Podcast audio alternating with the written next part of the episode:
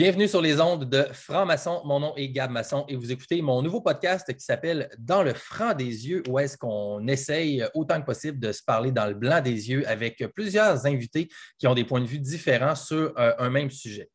Et aujourd'hui, on poursuit, si on veut, dans ma première lancée, mon premier grand sujet que j'essaie d'élaborer dans mon podcast qui, euh, qui s'intitule en fait À qui la science? Donc, euh, personnellement, euh, j'ai une passion, si on veut, une certaine obsession pour la science dans le débat public, mais que je ne vous vois pas me juger personne. Mon obsession est très saine, je suis très balancé mentalement. C'est juste un intérêt fort que j'ai personnellement pour la méthode scientifique et qui a le droit de se questionner à propos de la science.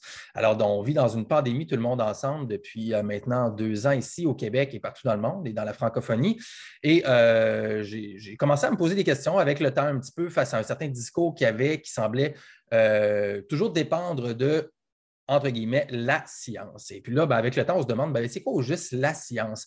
Est-ce que j'ai le droit, moi, en tant que simple citoyen, de me questionner sur la science, sur qu'est-ce que c'est la science, sur qui décide de quelles études, quelle science va être utilisée pour arriver au consensus de notre euh, institution de la santé publique et ensuite de ça qui est donné au gouvernement et qui nous est décrété finalement sur nous, simples citoyens. Donc, est-ce que je peux, moi, questionner ça euh, sans être un, supposément peut-être, je ne sais pas, un analphabète édenté aux tendances complotistes qui fait ses recherches sur YouTube? Je ne sais pas, mais euh, j'ai décidé de me questionner là-dessus. Et euh, avec le temps, au Québec, eh bien, euh, il y a certaines voix, si on veut, dans cette mise en contexte dans les deux dernières années, qui ont commencé peut-être à se faire ressentir du public. Donc, le public a commencé tranquillement à se manifester en étant un petit peu critique d'un certain narratif qui pouvait être unique, si on veut, par rapport à justement la science au Québec. Ce qui s'est passé ensuite de ça, eh bien, c'est que ces voix sont tombées un peu face à un mur, si on veut, euh, parce que, bon, ben, dans les médias, on n'a pas eu beaucoup droit à du débat scientifique. Mais maintenant, euh, ce qui s'est passé, donc, on en vient au moment d'aujourd'hui, le 3 novembre 2021, il y a eu un nouveau collectif organisé aussi au Québec qui s'appelle Réinfo COVID Québec, qui donc euh, est inspiré probablement de son grand frère ou son grand cousin français Réinfo COVID, qui mettait en ligne une conférence de presse d'environ une vingtaine de minutes sur son, sa chaîne YouTube pour émettre des nuances euh, de la part de plusieurs intervenants dans cette conférence de presse ici, donc qui ont émis ça, des nuances, peut-être certaines critiques ou certains désirs d'avoir plus de débats face au narratif euh, unique qui avait prévalence depuis les deux dernières années euh, de la part, un, de nos institutions gouvernementales, de nos institutions médicales et de nos institutions médiatiques. Alors, pour certains, dont entre autres notre média de masse si on veut, euh, fédérer ou subventionner euh, Canadien, Radio-Canada. C'est peut-être un problème de désinformation, cette conférence de presse. Il y a des articles qui ont paru ensuite comme de quoi qu'il y avait de la désinformation, entre autres en lien avec les vaccins qui avaient été mentionnés dans cette conférence de presse. Mais pour d'autres, euh, dont moi et une grande partie du public, j'imagine que ça a été un certain soulagement ou une bouffée d'air frais peut-être parce que en date d'aujourd'hui, environ trois semaines plus tard, cette conférence de presse uniquement sur YouTube a été vue à plus de 405 000 euh, fois. Donc, c'est quand même non négligeable comme vidéo, euh, surtout à caractère scientifique, dans le paysage médiatique québécois. Juste avant de passer à mon invité d'aujourd'hui, qui va nous aider à faire la lumière un peu sur qu'est-ce que Réinfo COVID Québec et qui se trouve derrière ça, euh, je veux premièrement vous remercier d'être à l'écoute. Si vous êtes à l'écoute en audio seulement ou en vidéo sur YouTube ou sur une autre plateforme, merci d'être là ici. Vous êtes dans les premières personnes peut-être à vous intéresser à mon nouveau projet. Et si vous avez, vous aussi, à cœur euh, la science, donc la méthode scientifique, et peut-être l'idée d'avoir une certaine organisation, je ne sais pas, une certaine résistance peut-être ou un contre-discours plutôt intellectuel à savoir scientifique face à tout ce qu'on vit ensemble depuis les derniers mois et dernières années, eh bien, euh, peut-être que c'est un endroit, un projet qui pourrait vous intéresser dans le futur. Fait que je vous invite à vous abonner, aimer et commenter peut-être pour suggérer aussi vos intérêts scientifiques et euh, vos questionnements scientifiques que je pourrais peut-être aborder, qui sait, dans le futur sur mon projet. Parce que honnêtement, pour être franc avec vous tout le monde, j'ai absolument aucune idée de qui au Québec s'intéresse à la science derrière la politique. Les controverses présentement sont surtout en lien avec la politique et qu'est-ce qui nous gouverne, si on veut. Mais euh, de mon côté, ma passion est plutôt pour quels sont les mécanismes qui nous permettent de prendre des décisions qui ensuite sont transmises sur la population. Alors, c'est ça que je vais investiguer de mon côté de façon humble et bien sûr à la hauteur de mes capacités non expertes, je dois le dire ouvertement. Alors, euh, je vous avise aussi que, étant donné que c'est un projet que j'essaie de faire idéalement à long terme, il y aura des voies de support, de donation qui vont être ouvertes pour vous, soit dans les commentaires ou à la fin du vidéo. Et bien sûr, euh, c'est libre à vous. Si le cœur résonne de votre côté, eh bien, je vous invite à me supporter dans mon investigation ou dans mon entreprise. Et maintenant, tout le monde, sans plus attendre, c'est le temps d'accueillir mon invité d'aujourd'hui. Je vais être franc avec vous, encore une fois, c'est quelqu'un que je ne connais pas beaucoup. Euh, je ne connais pas énormément son background. Je sais que c'est un ostéopathe praticien qui est, entre autres, un des, je crois, multiples porte-parole de l'organisme Réinfo COVID, mais on va en apprendre plus sur son histoire et sur son implication dans cet organisme-là présentement. Alors, je vous invite tout le monde à vous joindre à moi et euh, battons haut les cœurs, tout le monde, pour euh, dire merci et un grand bienvenue à M. André Fortier, ostéopathe et porte-parole de Réinfo COVID. Euh, merci, euh, Gab, euh, déjà pour cette belle introduction et merci pour l'invitation. Donc oui, je pense qu'on va faire une belle entrevue. J'aime bien aussi la science. J'ai grandi dans la science. Après, j'ai développé, je dirais, d'autres intérêts. Mais c'est certain que la science aujourd'hui a toute son, son, importance, un peu comme tu l'as mentionné. Donc, je ne sais pas par où tu veux qu'on commence euh, cette entrevue, mais voilà, je, suis ouvert à toutes tes questions. Mm. Super. Ben, euh, écoutez, euh, les, gens qui me suivent depuis plusieurs années, puis un peu comme je vous dis avant de commencer, savent que je suis quelqu'un qui ne manque pas beaucoup de questions, fait que j'essaie toujours de rassembler mes choses dans quelque chose d'assez constructif autant que possible, mais j'ai tendance à aller dans beaucoup de directions et c'est ce qu'on risque de faire ensemble aujourd'hui. Mais avant tout, euh, j'ai décidé de commencer mon projet étant donné que j'essaie de baser un peu sur la franchise. Je me garde une certaine thématique juste pour le trip, pour le fun de mon côté. Euh, j'essaie de commencer mon, projet avec un, moment de franchise, donc partager juste une anecdote un peu et, euh, peut-être vous inviter ensuite à, partager un moment de votre côté. Je ne vous ai pas dit ça à l'avance, fait que là, je vous prends par surprise comme ça, mais c'est juste pour le fun ici d'essayer de, connecter un petit peu avec vous.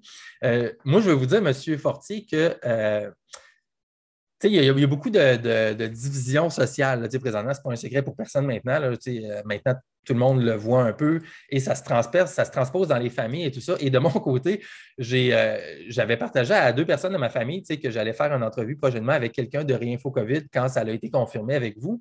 Et puis, euh, par un statut Facebook de quelqu'un de ma famille, euh, j'ai appris que cette personne-là euh, était, était, en désespoir que je fasse une entrevue avec Réinfo COVID. Et pourquoi je partage ça? C'est un moment de, franchise avec moi parce que ça m'a marqué, mais pas tant que ça en même temps parce que dans chaque famille ou dans chaque groupe, on a vu dans les dernières deux années, je pense, les divisions se faire tranquillement pas vite.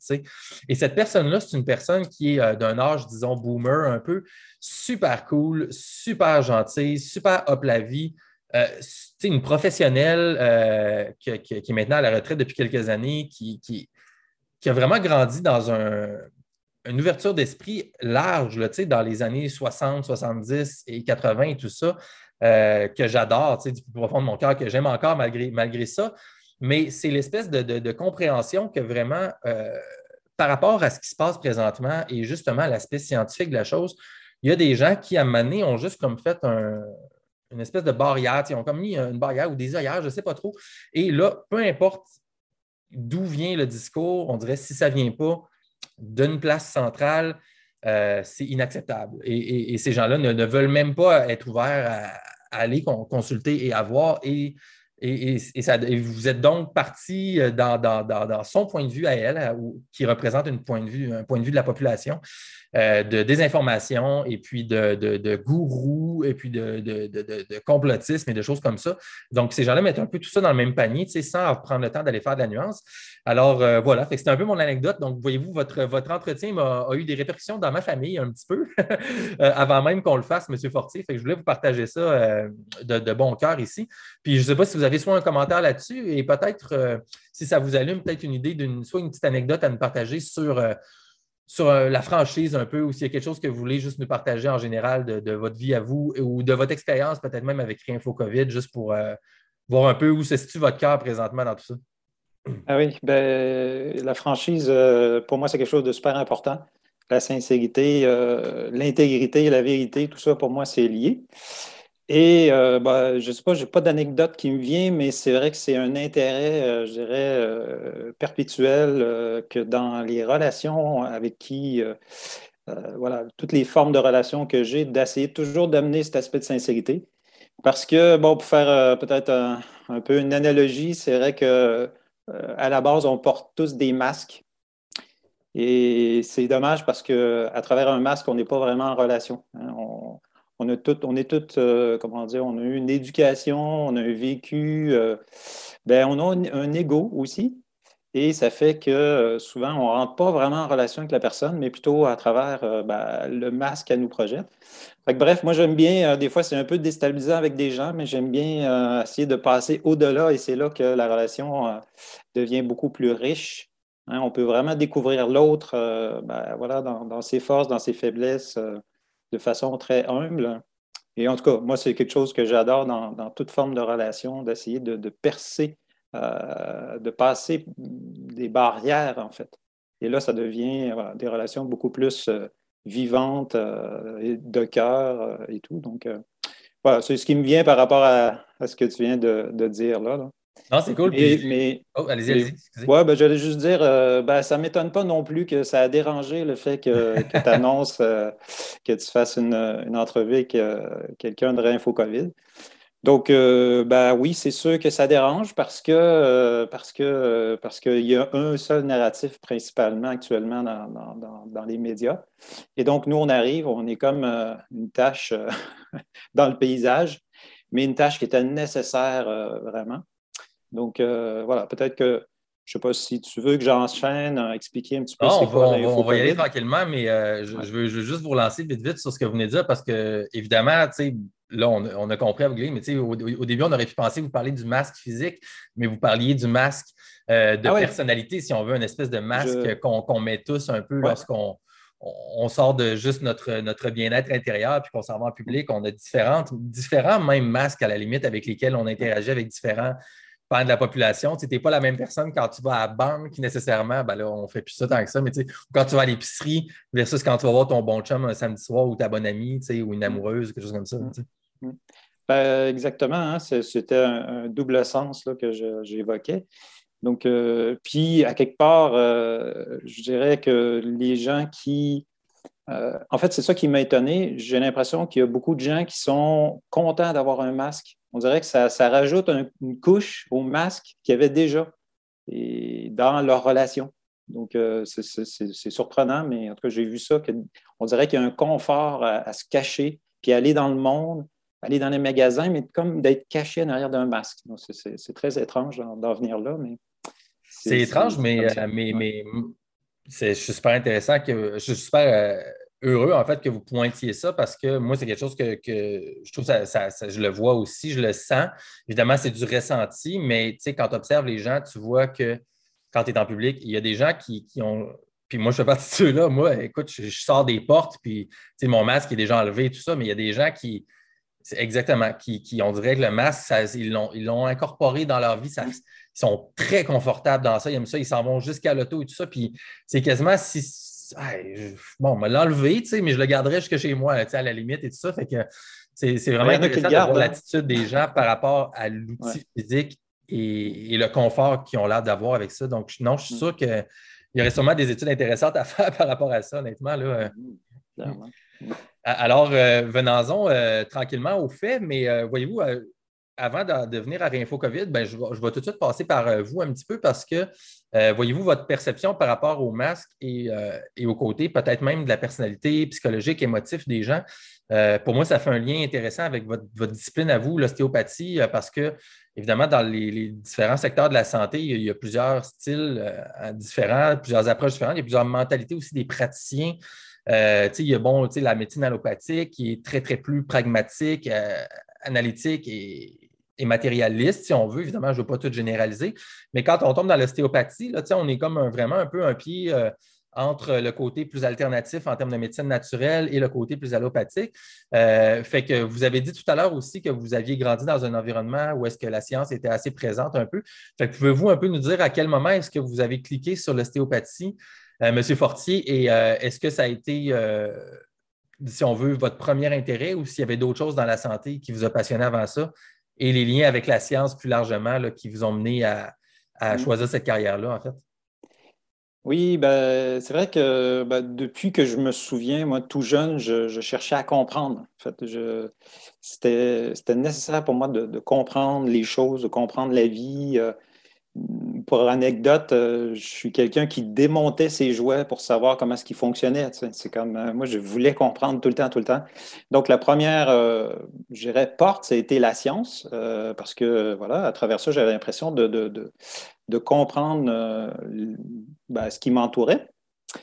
Et euh, pendant plusieurs, plusieurs années, je dirais la science, ben encore aujourd'hui, ça, fait partie de ma vie. Je suis toujours euh, intéressé. J'ai l'impression que ça apporte des compréhensions. Mais je dirais que dans cette volonté de comprendre, ben, j'ai aussi frappé un mur parce que la science, ben, ça l'explique les phénomènes physiques. Donc, je me suis intéressé aussi après plus euh, ben, la philosophie, spiritualité, euh, voilà, tout ce qui est alternatif, en fait, pour, je dirais, élargir mon, champ de compréhension euh, que, que je n'avais pas, en fait, qui était limité au niveau de, la science. Ça, c'était quand vous étiez, excusez-moi, c'était quand vous étiez adolescent, adulte, que vous avez élargi ça? Ou vers oui, quel âge? Oui, autour début vingtaine, en fait. C'est comme, je ne sais pas exactement, mais je me suis rendu compte que, oups, là, OK, je, au départ, j'avais l'impression que la science me, donnerait toutes les réponses. Puis à un certain moment donné, j'ai compris que non. Et c'est pour ça que je me suis intéressé, entre autres, à, la spiritualité. Mais comme j'étais beaucoup lancé dans la science, ben, moi, je, suis allé en technologie de l'information, en fait. J'étais pendant très longtemps, j'ai eu une carrière, euh, on va dire, très, très remplie, très florissante euh, en informatique, avec l'émergence euh, des nouvelles technologies et tout ça. D'ailleurs, qu'on pourra peut-être parler tout à l'heure parce que ce qu'on vit aujourd'hui, je pense, est beaucoup lié à, cette, technologie, ces, systèmes d'information qui se sont installés depuis 20-25 ans. Avec plaisir. Bref, j'ai eu tout un. Voilà, j'ai fait euh, bah, de l'analyse de la programmation, de la gestion de projet, de la direction informatique. Bref, puis à un certain moment donné, j'ai eu l'impression d'avoir fait le tour du jardin vraiment plusieurs fois. Euh, comme je disais, ça a été très, très rapide, en fait. Euh, avec, euh, voilà, je suis sorti de l'université tout de suite après deux ans, je pense que j'étais directeur recherche et développement. Bref, tout ça, ça s'est fait très rapidement. Puis, ben, je dirais, dans mon parcours et mon intérêt pour tout ce qui est alternatif, je, faisais des interviews pour un magazine alternatif. Et je me promenais, c'était génial, en fait, je me promenais un peu partout au Québec pour interviewer des gens dans, justement dans le domaine de la santé, euh, d'art-thérapie, euh, des musiciens, en tout cas, euh, plein de choses comme ça. Et j'ai un jour, on m'a parlé de l'ostéopathie. Je dis, bon, OK, je vais aller, je vais aller interviewer un ostéopathe ici à Montréal qu'on m'avait vanté les mérites. Et ça a été une espèce de wow, a été ah ouais, OK. Lui, en fait, ce qu'il me montrait, c'est quelque chose que j'avais comme idéal, c'était d'unir la science, parce qu'il y a vraiment une portion très scientifique, euh, anatomie, physiologie euh, au niveau de l'ostéopathie, mais aussi toute cette dimension euh, de globalité psychique, spirituelle et tout. Et il naviguait, je dirais, avec les, les deux, et ça m'a fasciné. Je me suis dit, waouh, quel beau métier où qu'on peut faire les deux, en fait. Donc, euh, ben là, il y a eu le wow. Et comme euh, dans toute aventure, après, euh, OK, comment est-ce que j'installe ça dans ma vie? Parce que, bon, moi, j'habitais à Québec, les écoles étaient à Montréal. C'était pas simple, tout ça. Ça a pris peut-être une couple d'années avant que finalement je mette tout en place pour retourner faire des études en ostéopathie. Pendant ce temps-là, j'ai eu la, possibilité de rester comme consultant de mon ancien travail, en fait, J'étais directeur informatique, donc euh, j'ai pu euh, devenir consultant pour l'entreprise. Et ça m'a permis justement de, faire, euh, de faire mes études. Et souvent, je le dis à bien de, mes patients, ben, quand on a l'occasion de changer, parce que honnêtement, moi, je ne me voyais plus continuer en ostéopathie, en, informatique, en fait, pendant encore 20 quelques années. Comme j'avais l'impression que j'avais tout fait. Et, franchement, le fait d'avoir changé de carrière comme ça, je le dis souvent que c'est un des meilleurs coups de ma vie. Hein, parce que, euh, parce que je, suis allé dans un métier qui me correspondait plus et je suis aussi devenu euh, ben, travailleur autonome. Euh, voilà, je peux faire mes horaires et tout. J'ai beaucoup de liberté. Et, ça me permet, entre autres, ben, de m'impliquer dans des projets comme Réinfo-COVID, qu'on va pouvoir discuter à fond. c'est un peu mon, parcours, en fait. Aujourd'hui, c'est vrai que ben, tout ce qui s'est passé au niveau de la, crise sanitaire, ça vient toucher cette dimension euh, qui est importante de l'ostéopathie. Puis en même temps, ben, tout mon, background euh, en, technologie ben, me sert aussi, hein, parce que j'ai beaucoup organisé de projets, j'ai beaucoup mené de projets à travers mon ancien métier. Donc aujourd'hui, je peux utiliser ces forces, je dirais, d'organisation dans, dans Réinfo COVID avec l'équipe qu'on est. Mais par rapport à, ta question qui est super importante parce que c'est quelque chose qui m'a heurté aussi beaucoup euh, durant la crise sanitaire, c'est qu'effectivement, l'ostéopathie, on a une vision euh, globale. Et le fondateur, en fait, euh, qui était Andrew Taylor Still, un Américain, voilà, qui a mis sur pied les concepts de l'ostéopathie il y a une centaine d'années, ben, avait cette, cette, philosophie, cette vision que ben, le corps humain avait tout ce qu'il fallait pour se guérir lui-même. Mm-hmm. Donc, il y avait tout, tout en lui. Et, d'ailleurs, lui, il était médecin, il a fait de la médecine allopathique. Hein. Il a vu, en fait, plein de, situations euh, d'échecs avec euh, la médecine allopathique. Et à travers son, sa vision, son concept, euh, ben, il y a eu beaucoup plus de succès, en tout cas dans certains domaines. il est devenu très réputé aussi aux États-Unis. Et euh, ça pour dire que euh, dans, dans l'un des principes de, l'ostéopathie, c'est vraiment ce, concept d'auto-guérison.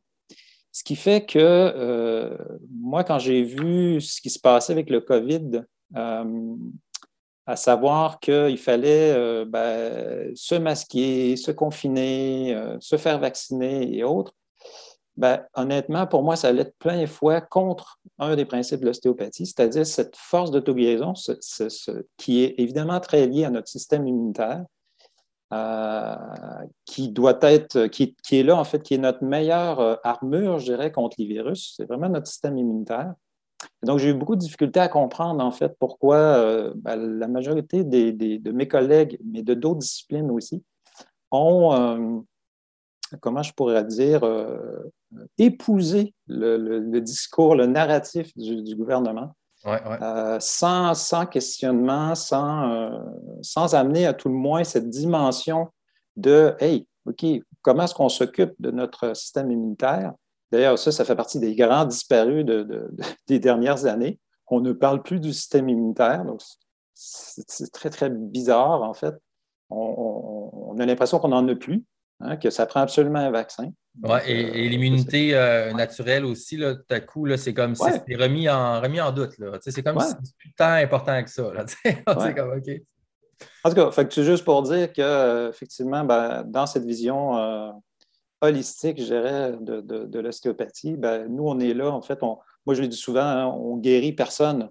Ce qu'on fait, c'est qu'on enlève des, blocages voilà, dans des endroits au niveau du corps et tout. Puis après, on laisse ces forces d'auto-guérison euh, jouer leur rôle. Euh, c'est là depuis, depuis des millions d'années, en fait, le, corps humain est une merveille vraiment, une merveille euh, à tous les points de vue, mais une merveille aussi dans sa capacité de se rééquilibrer par elle-même. Bien sûr, il y a des fois qu'on a besoin de, petits supports extérieurs, puis j'enlève rien aussi à la médecine classique, qui a aussi son rôle à jouer dans, certains, dans certains cas. Mais commençons par faire confiance à ces forces d'auto-guérison. De, juste un exemple que je donne souvent, c'est si tu te coupes, tu vois du sang, il y a une inflammation et tout ça, ben, au bout de quelques jours, tout ça, c'est disparu. C'est exactement ça, que j'allais dire. Ben, oui, continuez.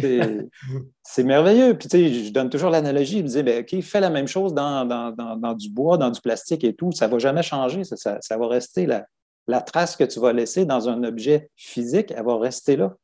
Alors que le corps humain, je veux dire, il y a tout un processus de, du collagène, en fait, tout ça se met en œuvre pour essayer de réparer les tissus. Ben, c'est comme ça partout dans le corps, en fait. Je dirais que le fait de se couper, c'est ce qui est le plus visible, on le voit rapidement. Mais à l'intérieur du corps humain, ces, principes-là sont toujours, toujours présents. C'est une merveille, en fait. Et il n'y a personne vraiment qui comprend comment tout ça fonctionne. Même si euh, les scientifiques euh, laissent entendre qu'ils comprennent euh, ces phénomènes-là, au fond, on ne les comprend pas. On fait juste les observer. Ça, c'est aussi une limitation de la science ou même une prétention de la science de, de prétendre expliquer des phénomènes comme ceux-là. C'est, en fait, les, principes, je dirais, ou tout la, la synergie qui se passe à l'intérieur du corps humain, ça, dépasse tout, tout ce qu'on peut comprendre en tant que tel. Mais évidemment, on les observe, on peut mesurer, on peut, je ne sais pas moi, si on, plante une graine dans la terre, on peut dire, bon, ben, ça prend de l'azote, ça prend de l'eau, etc. Puis la plante, elle va pousser à telle vitesse et autres. Mais au fond, on ne comprend pas du tout pourquoi que la graine, là, démultipliée comme ça, s'est mise à, s'expanser, euh, qu'il y a des petites tiges qui ont, qui ont poussé à travers le sol et autres. Je pense qu'il faut arriver à s'émerveiller de ces choses-là, puis revenir à une certaine humilité euh, par rapport à, la vie en général. Wow, honnêtement, je ne savais pas du tout à quoi m'attendre, M. Forti, en, vous parlant aujourd'hui. Puis là, c'est comme si vous venez tous d'aller toucher tous les points qui m'intéressent personnellement, desquels je suis passionné et puis euh, sur lesquels je veux focuser de mon côté avec c'est des choses qui, se discutent dans certains cercles et tout ça, mais c'est pas vraiment quelque chose, tu sais, même parce que bon, il y, a tout un réseau de médias alternatifs et tout ça. Euh, il y a, bon, a, un côté religieux intéressant qui est présent, spirituel au Québec, il y a le côté euh, politique et tout ça, mais un côté scientifique, mais scientifique plus euh, basé sur les principes des lois naturelles, si on veut. Euh, de la compréhension de la balance, de l'homéostasie, justement, entre le corps humain et puis dans son environnement et tout ça. C'est pas quelque chose qui, est euh, beaucoup discuté, euh, d'après ce que moi je connais, en tout cas dans les réseaux sur place. Et tout ce que vous venez de dire, ça, c'est des choses qui me fascinent. Puis pour vous donner juste un exemple, en fait, j'allais, je m'empêchais de parler, j'allais dire quelque chose, puis c'est comme si vous le disiez vous-même tout de suite après. L'histoire des coupures, tu sais, Puis je pense que ça vaut même la peine de, le répéter en partie parce que les gens puis, je dis les gens, pas tout le monde, évidemment, puis je ne veux pas juger, mais tu sais, moi, en tout cas, quand je me replace, là, 6, 7, 8 ans, je n'avais jamais réfléchi que quand tu te coupes à l'extérieur, OK, mais à l'intérieur de notre corps, notre corps, il fait la même chose. Notre corps se guérit tout seul et tout ça. Puis si notre corps ne se guérit pas, puis là, il y a tout, mettons, on peut tout de suite penser à la notion des cancers et tout ça, bien, c'est parce que ça veut dire qu'il y a quelque chose qui fait que le corps n'est pas capable de se guérir. Donc là, ça fait tout le lien avec la question de whatever, tu appelles ça toxine ou environnement toxique, et puis euh, donc de, toxicité chronique, etc. Et là-dessus, puis tu sais que le corps n'est juste pas capable finalement de se guérir parce qu'il y a quelque chose qui l'empêche.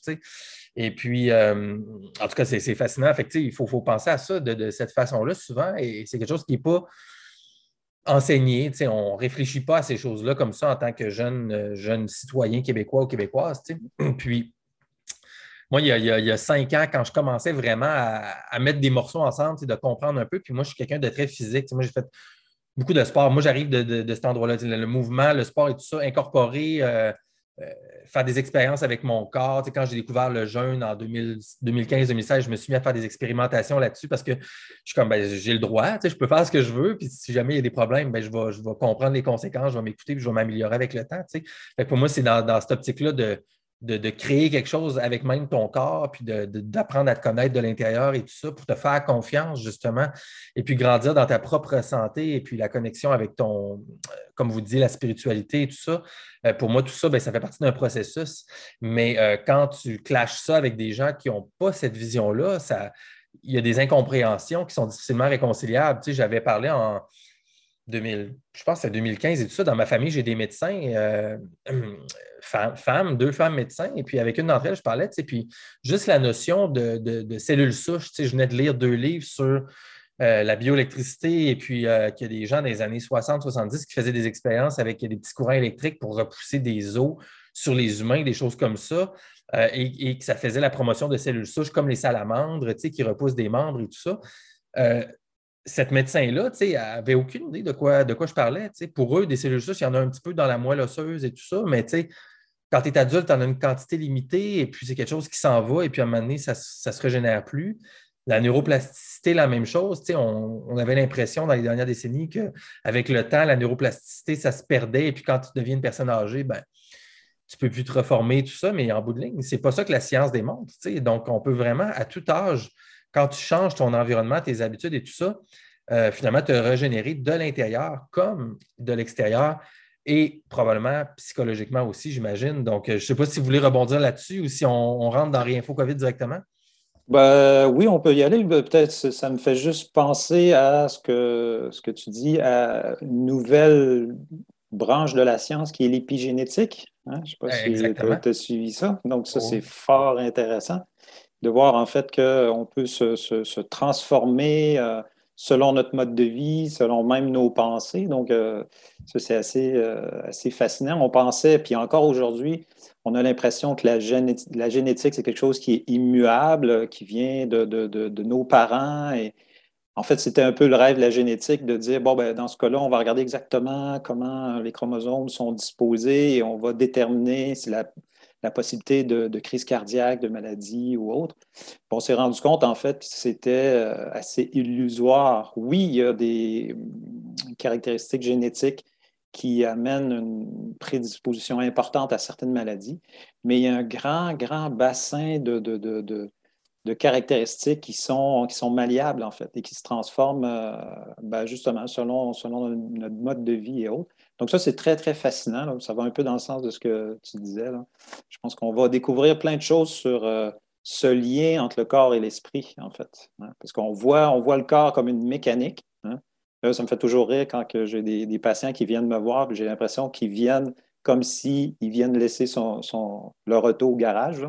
Je dis, bon, On, va, discuter un petit peu là, parce que OK, c'est pas tout à fait comme ça. Là. exact. Occupez-vous de mon corps, là, puis ma tête n'est pas obligée d'être présente. Non, c'est ça. juste changer la, la, chimie un peu. Là. Y a-tu des molécules? Y a-tu quelque chose de mécanique, un placement? Puis moi, j'ai pas besoin d'être présent. Là, faites juste arranger ça. Là, puis les gens, c'est ça, il y, a comme euh, cette espèce de dichotomie-là entre, entre le corps et, et l'esprit mm. qui, il fait pas de sens. En fait, ben, tu sais, ça fait pas de sens. Je veux dire, ça fait du sens quand tu l'apprends comme ça. Quand tu apprends, parce que pour moi, tout, puis là, écoutez, moi, je, pense qu'on va rester là-dessus un petit peu encore deux, trois minutes parce que pour moi, c'est trop intéressant, M. Fortier, euh, tout ce que vous dites. Parce que moi, je me demande, en fait, mais qui parle de ça au Québec? Je n'entends jamais ces discours-là dans les mm. médias et tout ça, à mm. moins que tu aies vraiment cherché de l'information de gens alternatifs dans la naturopathie, tout ça sur Internet et tout par toi-même. Mais c'est fondamental, ces, paradigmes-là euh, scientifiques et puis cette nouvelle science émergente. Mais tu sais, c'est pas. Euh, on, parle de l'épigénétique, mais il y, a plein de discours internationaux. Là. Ça parle de la nouvelle biologie, ça parle de la nouvelle physique, de l'unification de la physique, euh, de la nouvelle médecine aussi, et puis de la nouvelle énergie également. Donc, moi, je pense qu'il y a comme vraiment plusieurs disciplines scientifiques qui sont en train présentement de commencer à se réveiller puis à se brasser, et puis qui va avoir probablement un c'est une nouvelle émergence, une nouvelle compréhension justement de la nature puis de la place de l'humain dans, euh, dans ça. Et les répercussions de ça doivent, être aussi politiques et comment on, gère notre société. Puis c'est ça, en bout de ligne, que moi qui m'intéresse, c'est de voir comment euh, toute cette compréhension euh, de la science va être applicable aussi dans la vie de tous les jours parce qu'on ne peut pas avoir non plus, justement, si, mettons, la, la, tête de la personne qui n'est pas connectée avec son corps, c'est différent. On ne peut pas avoir une politique, puis un système de pensée, organisation sociale qui ne s'occupe pas de comment les choses marchent. Il faut que tout soit uni, de là la, vision holistique, je pense. Et puis, euh, euh, je veux vraiment juste euh, prendre une seconde pour donner je n'ai pas juste d'autres informations que moi j'ai pu consommer, puis vous me direz si vous trouvez que c'est assez adéquat aussi par rapport à l'épigénétique.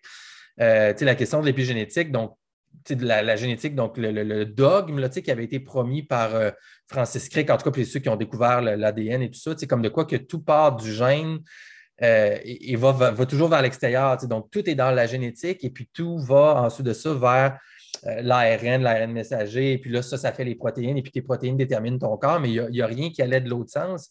Ce que l'épigénétique démontre, en fait, et puis même les faits en tant que tels, c'est que quand tu changes l'environnement à l'intérieur de la cellule, ça a un impact dans l'autre direction aussi. Et puis même dans les années euh, justement 50 à 70 et tout ça, ils s'imaginaient qu'il y avait un gène pour une protéine qui allait coder, euh, qui, allait coder une protéine qui allait faire une sorte de cellule ou une sorte de, peu importe ce que c'est dans le corps et tout ça. Mais finalement, ça ne marche pas non plus du tout comme ça. le nombre de gènes n'est pas du tout adéquat par rapport au nombre de protéines dans le corps et tout ça. Fait que c'est extrêmement complexe. Euh, alors, ça, ramène à l'humilité un petit peu que vous, vous, parliez au début de dire, ben, c'est parce que là, on, a, un petit peu, en tout cas, nos générations à nous, grandi dans cette, espèce d'idée comme de quoi qu'on comprenait tout, là, puis qu'il manquait euh, pas grand-chose à faire, sinon tweaker quelques détails à gauche et à droite, même au niveau de la physique, le Big Bang, etc. Mais c'est des choses qui ne sont pas observées. Donc, euh, quand tu ne peux pas observer les choses, hmm, ça devient difficile de se fier au modèle.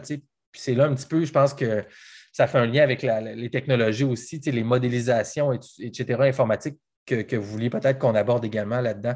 Donc, euh, vraiment fascinant. Et puis là, je pourrais parler pendant des heures là-dessus, mais euh, euh, si jamais vous, êtes d'accord avec ça, je ne sais pas, voulez-vous peut-être ajouter un dernier commentaire? Oui, ben, par rapport à tout ce qu'on parle là, je pense que moi, derrière ma compréhension, c'est qu'on a une vision très, très matérialiste du monde, en fait. On essaie d'expliquer tout d'un point de vue matériel, dont, par exemple, la génétique. Hein. Euh, je dirais que qu'est-ce qui a aussi ébranlé les colonnes du temple, c'est euh, la, la, science quantique. Hein. Donc là, on se rend compte en fait que wow, le matériel, c'est pas non, non, c'est pas juste du matériel, c'est de l'énergie, puis de l'énergie qui peut même être se, changer, se transformer en fonction de l'observateur. Il y a toutes sortes de, de, découvertes qui ont été faites en fait dans le domaine quantique que peu de gens d'ailleurs euh, connaissent. Hein, mais qui remettent tellement en question notre, vision euh, matérielle du monde, en fait, ça en est perturbant. Donc, euh, c'est des sujets que j'adore parce que justement, là, avec, euh, avec ce genre de science, là, on flirte vraiment, pour moi, entre le matériel et le spirituel. Mais c'est juste pour dire, en fait, que cette, vision mécaniste, hein, en fait, c'est de ça qu'on parle, c'est de la science mécaniste. ben oui, on l'a appris à l'école et tout, puis ça a comme formaté ou structuré, et en plus avec tout le mode de vie qu'on a, ben, qui est très matérialiste, il hein, ne faut pas se le cacher. Je pense que ça, nous donne après une espèce de filtre euh, quand, on, regarde le, monde extérieur, on le voit qu'à travers ce, cette, fente très, très réduite euh, qui est le matérialisme. Et c'est un peu ce que je disais tout à l'heure. Moi, à un moment donné, j'ai voulu élargir ça parce que j'ai l'impression que j'étais super limité à comprendre les choses. Hein. Donc, euh, en effet, on pourrait euh, discuter, philosopher de tout ça bien, bien longtemps.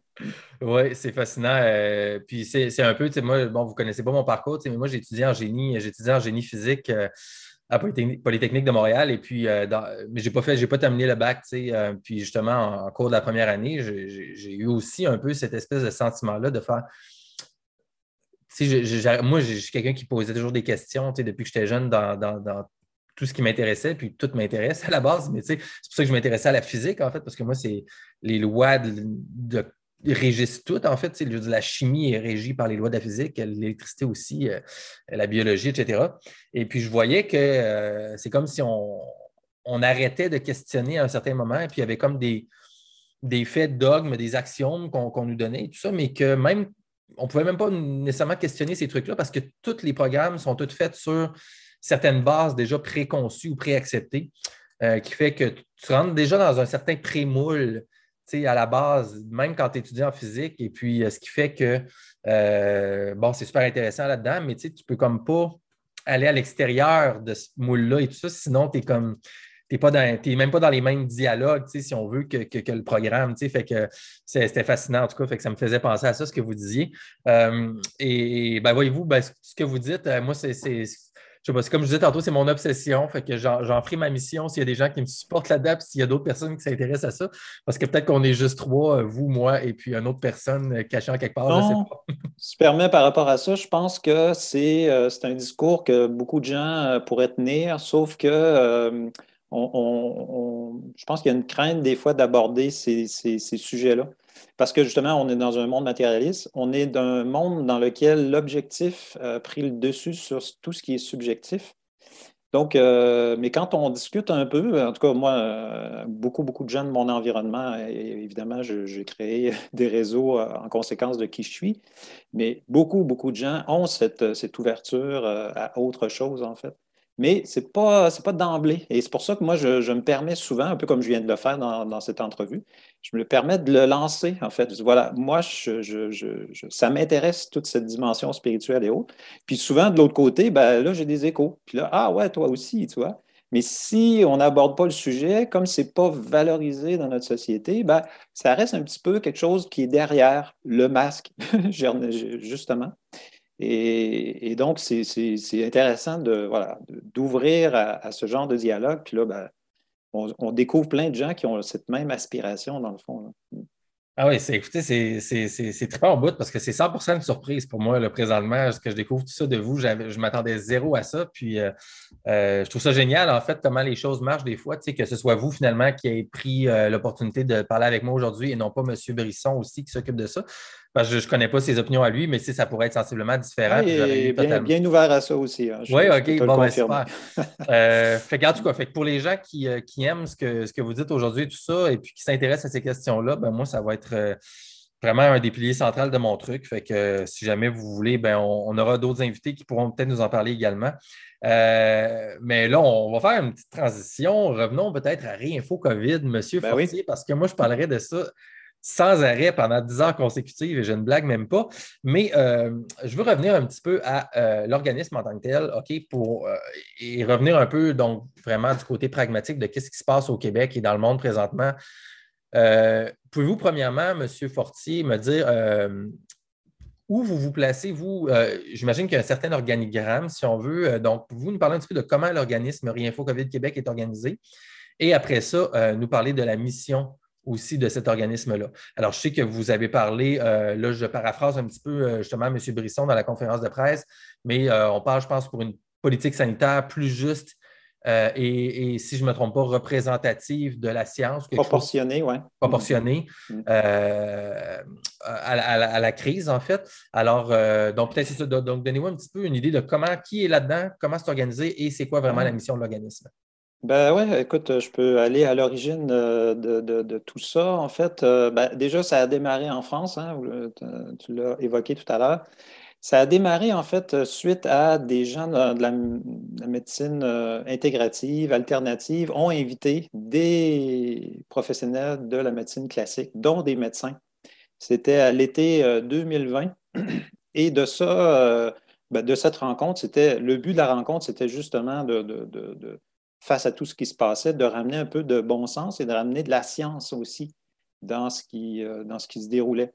Dans cette première rencontre, il y avait euh, ben, Louis Fouché, hein, euh, qui est devenu, je dirais, un très, très bon porte-parole, qui non seulement est très compétent d'un point de vue scientifique médical, mais aussi un très, très bon communicateur, très inspirant. Donc, je dirais que ça, sa, prise de parole a été euh, remarquée, très rafraîchissante, je dirais, dans, tout ce qui se passait. Et euh, ben, lui, justement, avec son, charisme, je dirais, il a amené derrière lui ben, des, centaines et des milliers de, professionnels de santé, dont environ 2000 médecins, qui, ont, euh, qui, sont, un peu le, centre de, ce collectif en France. Et maintenant, ben, ça fait un an qu'ils existent. Hein. Eux, ils ont fêté leur premier anniversaire. C'était en octobre, je ne sais pas quelle date, mais euh, ils ont un an d'existence. Et ils ont créé énormément de contenu, euh, près de 300 vidéos qui ont, qui ont, généré. Évidemment, ils se sont fait fermer leur chaîne YouTube, ils se sont fait censurer de toutes les façons possibles et incroyables. Encore aujourd'hui, euh, pense qu'il y a une semaine, il y avait euh, une vidéo pour euh, euh, ce qu'ils appelle le Conseil scientifique indépendant. Je pense que la vidéo est restée 24 ou 48 heures. Bref, donc ça, c'est l'origine. Moi, ben, la vie a fait en sorte que je connaissais quatre personnes qui étaient dans ce collectif-là. Et donc, ça m'a permis de voir Info COVID. Vous parlez, du, collectif, français, donc Quatre, personnes en France. Oui, effectivement, dont deux médecins que je connaissais personnellement. Donc, j'ai pu, euh, je dirais, voir euh, COVID de l'extérieur, mais aussi de l'intérieur.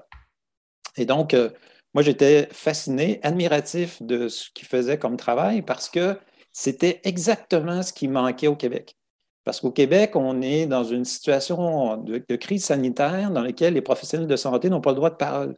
Donc, c'est très étrange, en fait. Euh, ceux qui, qui, qui nous guident dans la crise sanitaire, c'est des politiciens, des économistes, euh, des fiscalistes, euh, toutes des gens qui n'ont pas de, compétences euh, vraiment précises par rapport à la santé. D'ailleurs, la, cellule de crise autour du premier ministre Legault, ben, c'est exactement ce que je viens de nommer là. C'est des, politiciens, économistes, des, gens dans le domaine du marketing.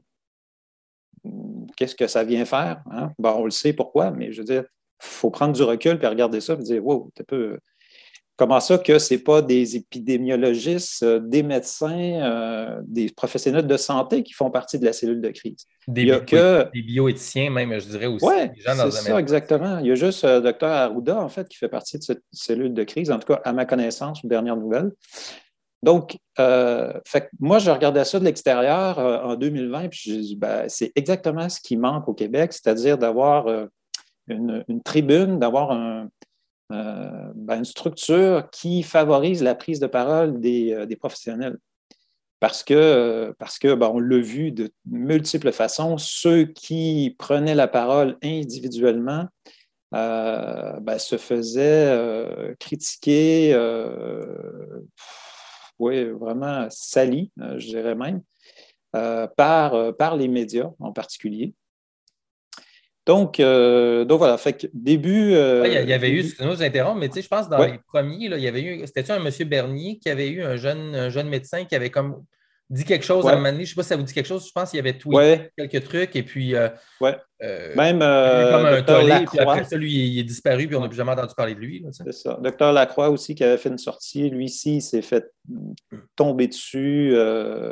donc voilà, c'est vraiment. Je incroyable, là. Puis là, ben, récemment, au mois de septembre, c'était monsieur le docteur René Lavigard de Lavigard. qui, on, si vous n'avez pas vu, ça va être l'épisode juste avant vous. J'ai déjà réalisé une entrevue avec monsieur Lavigard. Euh, pour expliquer plus en détail sa lettre d'opinion, lui, il, éprouvait des nuances, en fait, tout simplement par rapport à son allégeance face au code de déontologie médicale euh, et le consentement informé qu'il doit donner aux patients et aux parents des jeunes enfants qui vont se faire vacciner de 5 à 11 ans qui sont en pleine santé. En fait, lui, il, disait, moi, en tant que médecin, je dois informer euh, de la réalité des faits scientifiques et tout ça, les parents. Et puis, euh, il dit, je trouve ça difficile présentement avec la pression que je reçois d'un côté et puis la transparence que je dois faire face aux parents.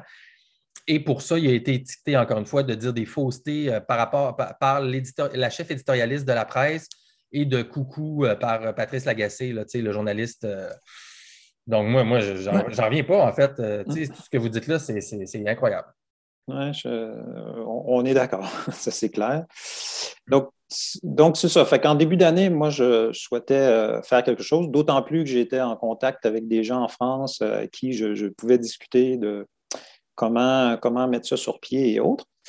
Et ben, j'ai lancé différents appels et euh, ben, la première, j'avais fait une rencontre, en tout cas dans un parc, dans un autre contexte, et j'avais discuté de, lancer un peu cette, cette envie de partir Info COVID Québec et je demandais euh, qui, pourrait être intéressé par ça. Et euh, ben, encore là, euh, il n'y a pas de hasard ou coup de destinée. Il y avait Pierre Brisson qui était là, qui lui a travaillé comme consultant en fait en toxicomanie à l'INSPQ.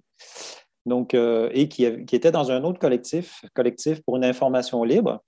Oui, oui, oui. Et donc, tout de suite, voilà, on s'est mis à discuter autour de, de, ce projet de lancer InfoCovid de Québec. Et je dirais que nos, compétences chacun, nos, réseaux euh, chacun et tout, ça a comme pu se mettre ensemble et ce qui a fait émerger Info COVID Québec le, 21 juin. Je dirais qu'entre mars, parce que grosso modo, ce que je disais, c'était entre mars et, juin, ça a été vraiment de constituer une équipe et de, ben, faire, par exemple, le site Internet ou euh, faire des recherches de médecins qui étaient prêts à prendre la parole ou d'autres professionnels. Fait entre mars et juin, c'était toute la préparation. Et euh, donc, on a lancé InfoCovid officiellement le 21 juin. Tout de suite, ben, on a profité, je dirais, de, de l'aura, je dirais ça comme ça, de InfoCovid France, qui quand même était assez connu quand même au Québec. Oui, oui. Et, euh, et, tout de suite aussi. La, la raison pourquoi c'est connu au Québec, hmm.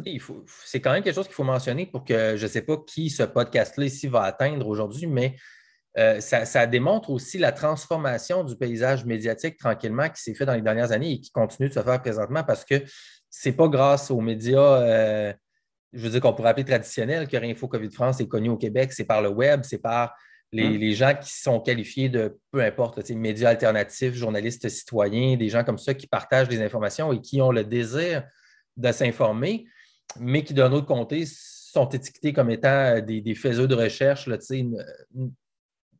non crédibles ou peu importe ce qu'on leur donne comme étiquette présentement. Alors, c'est super intéressant le fait que quand vous, vous êtes arrivé, la, raison pourquoi c'était déjà connu, puis cette aura dont vous parlez là, ben, c'est grâce à nos systèmes de médias alternatifs en place au mm. Québec. Euh, fait qu'il y a vraiment, puis il y a, parce qu'il y a une génération des gens là, qui sont plus âgés, tout ça, qui, je pense, qui ne catchent pas là, que la, dissémination de l'information est en train de changer complètement dans le monde et ici au Québec en même temps aussi. Et, là, les choses sont plus pareilles comme en 80 et en 90. c'est clair. Ben oui, euh, c'est sûr que ben, une bonne partie, une majorité de notre stratégie de communication passe par, euh, les réseaux alternatifs, hein, forcément, les, les, réseaux sociaux et autres. Et c'est comme ça, c'est comme ça qu'on a pu se faire connaître et grandir.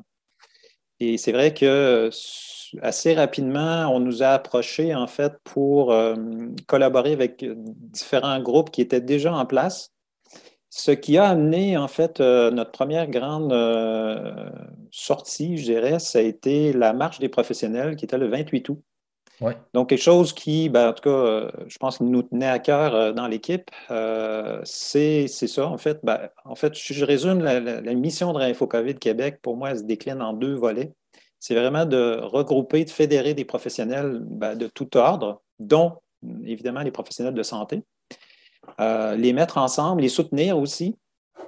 dans une prise de parole, hein, évidemment, ceux qui le souhaitent, donc, euh, ça, c'est un euh, premier volet. Deuxième volet, ben, c'est tout le volet de réinformer le public. Hein. Donc, euh, ce n'est pas pour rien, ça s'appelle Réinfo COVID.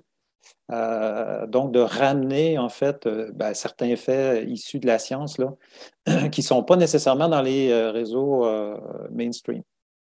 Donc, cette marche, cette marche des professionnels ben, a été pour nous, en tout cas, un succès. On estimait entre 40 50 000 personnes, malgré la température qui n'était pas très clémente. Et ben, à cette occasion, il y avait euh, des prises de parole de différents professionnels, dont euh, euh, Robert Béliveau, qui est notre porte-parole, hein, qui est un médecin à la retraite, qui a, pris la parole. Et on avait des enseignants, des policiers, pompiers, bref, en tout cas, différents, différents corps de métier. Et c'était donc une première au Québec, parce que même s'il y avait eu plusieurs manifestations, ben, les professionnels, c'est-à-dire ceux qui ont sans doute le plus à dire et à apporter dans cette crise, ben, c'était la, loi de l'Omerta. Hein.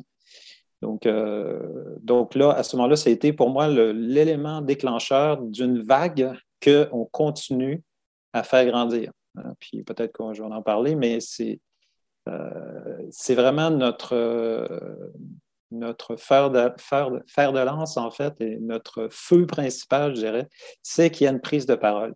Étant donné qu'il n'y a pas de débat public hein, dans les médias mainstream, très, très peu, en fait, euh, ben, une, structure comme Réinfo COVID permet ça, quelque part, permet de donner une information alternative.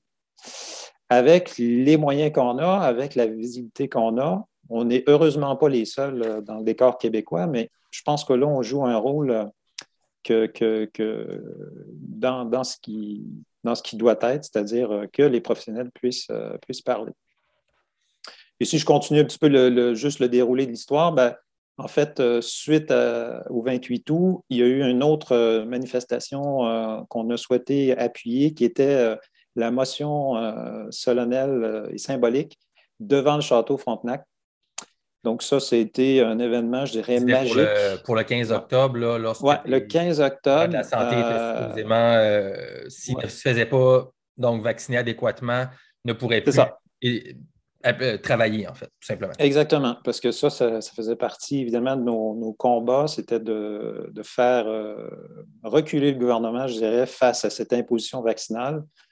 Donc, je, parlais aussi qu'on a plusieurs groupes de soutien de gens qui vivent des situations vraiment difficiles euh, par rapport à cette imposition-là.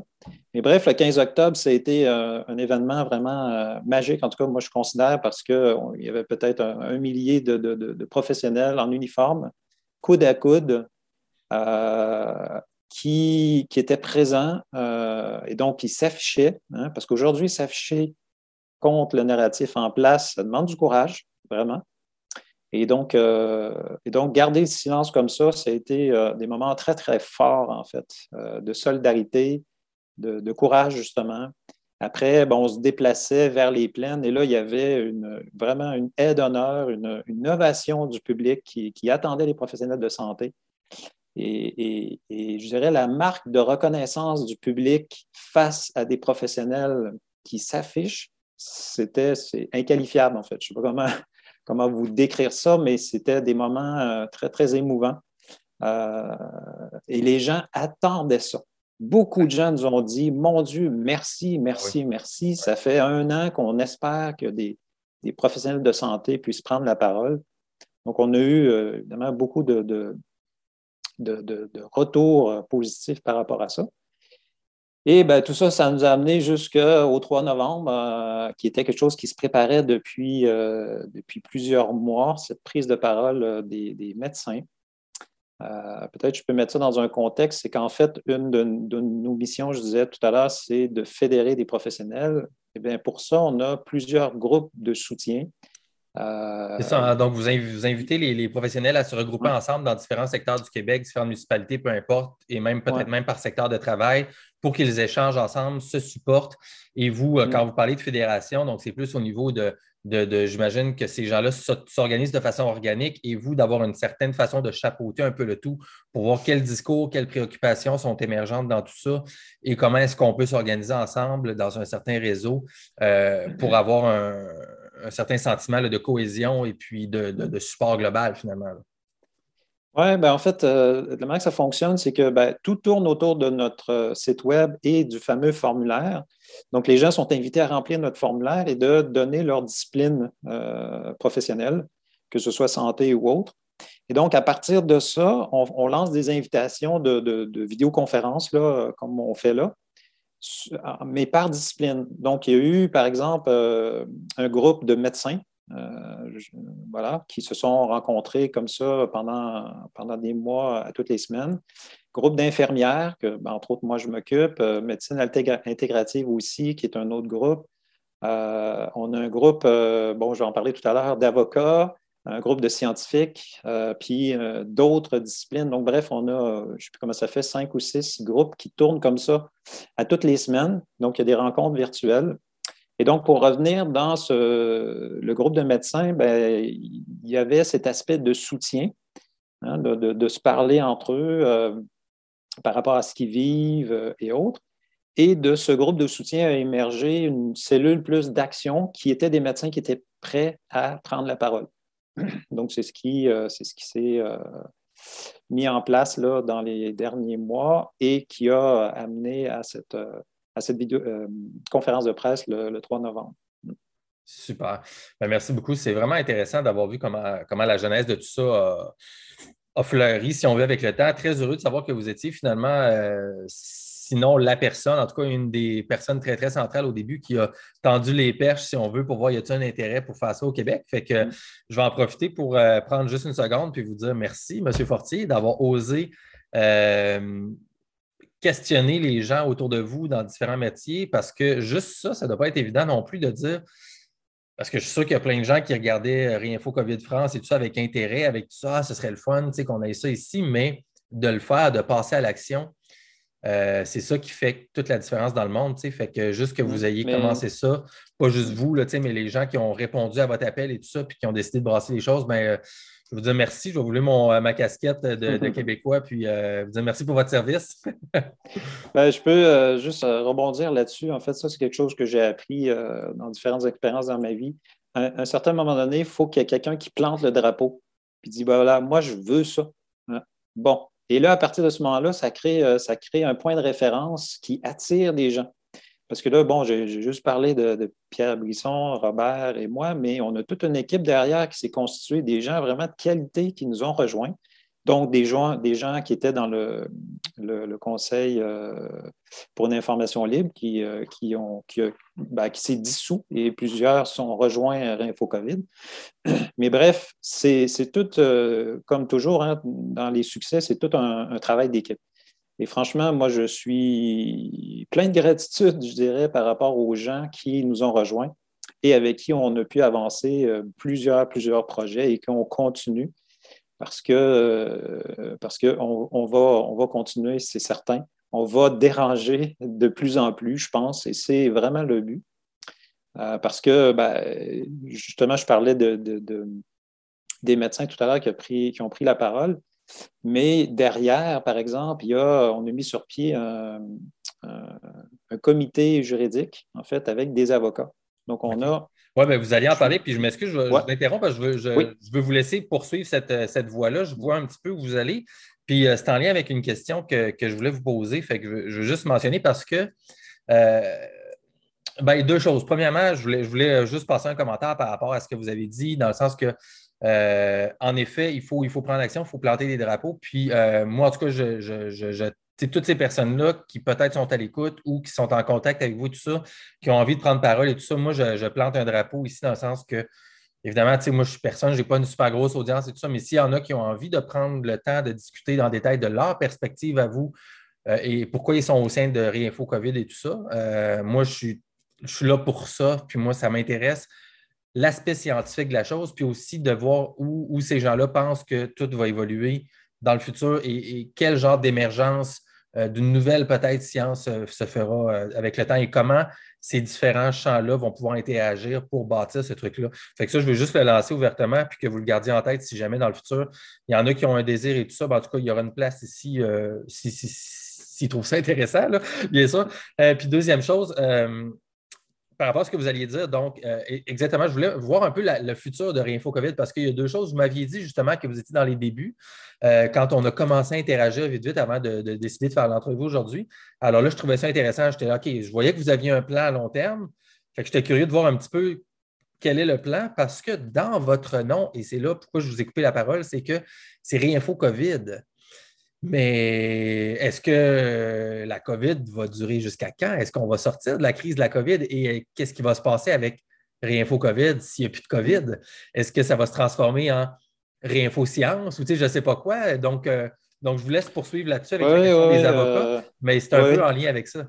On y a pensé, et d'ailleurs, nos, nos, cousins français y ont pensé aussi parce qu'eux ont lancé Réinfo Santé. Et c'est vers là qu'on va aller, en ah, fait, Réinfo Santé, parce qu'il euh, y a beaucoup, beaucoup à faire dans ce domaine-là. Si on est rendu là aujourd'hui, c'est parce qu'il y a une vision très euh, déphasée ou un peu euh, décalée de qu'est-ce que c'est la santé, en fait. Hein. On, pense que la santé, ben, aujourd'hui, ça, on pense que le vaccin, ça va nous apporter la santé ou ou, autres euh, médicaments comme ça euh, magiques, en fait. Hein. Puis ça, je pense, ça découle de tout un phénomène de société qui est euh, la facilité. On cherche des solutions faciles, magiques, un peu comme la technologie. J'appuie sur un bouton et tout devient, voilà, instantanément, j'ai le résultat que je voulais.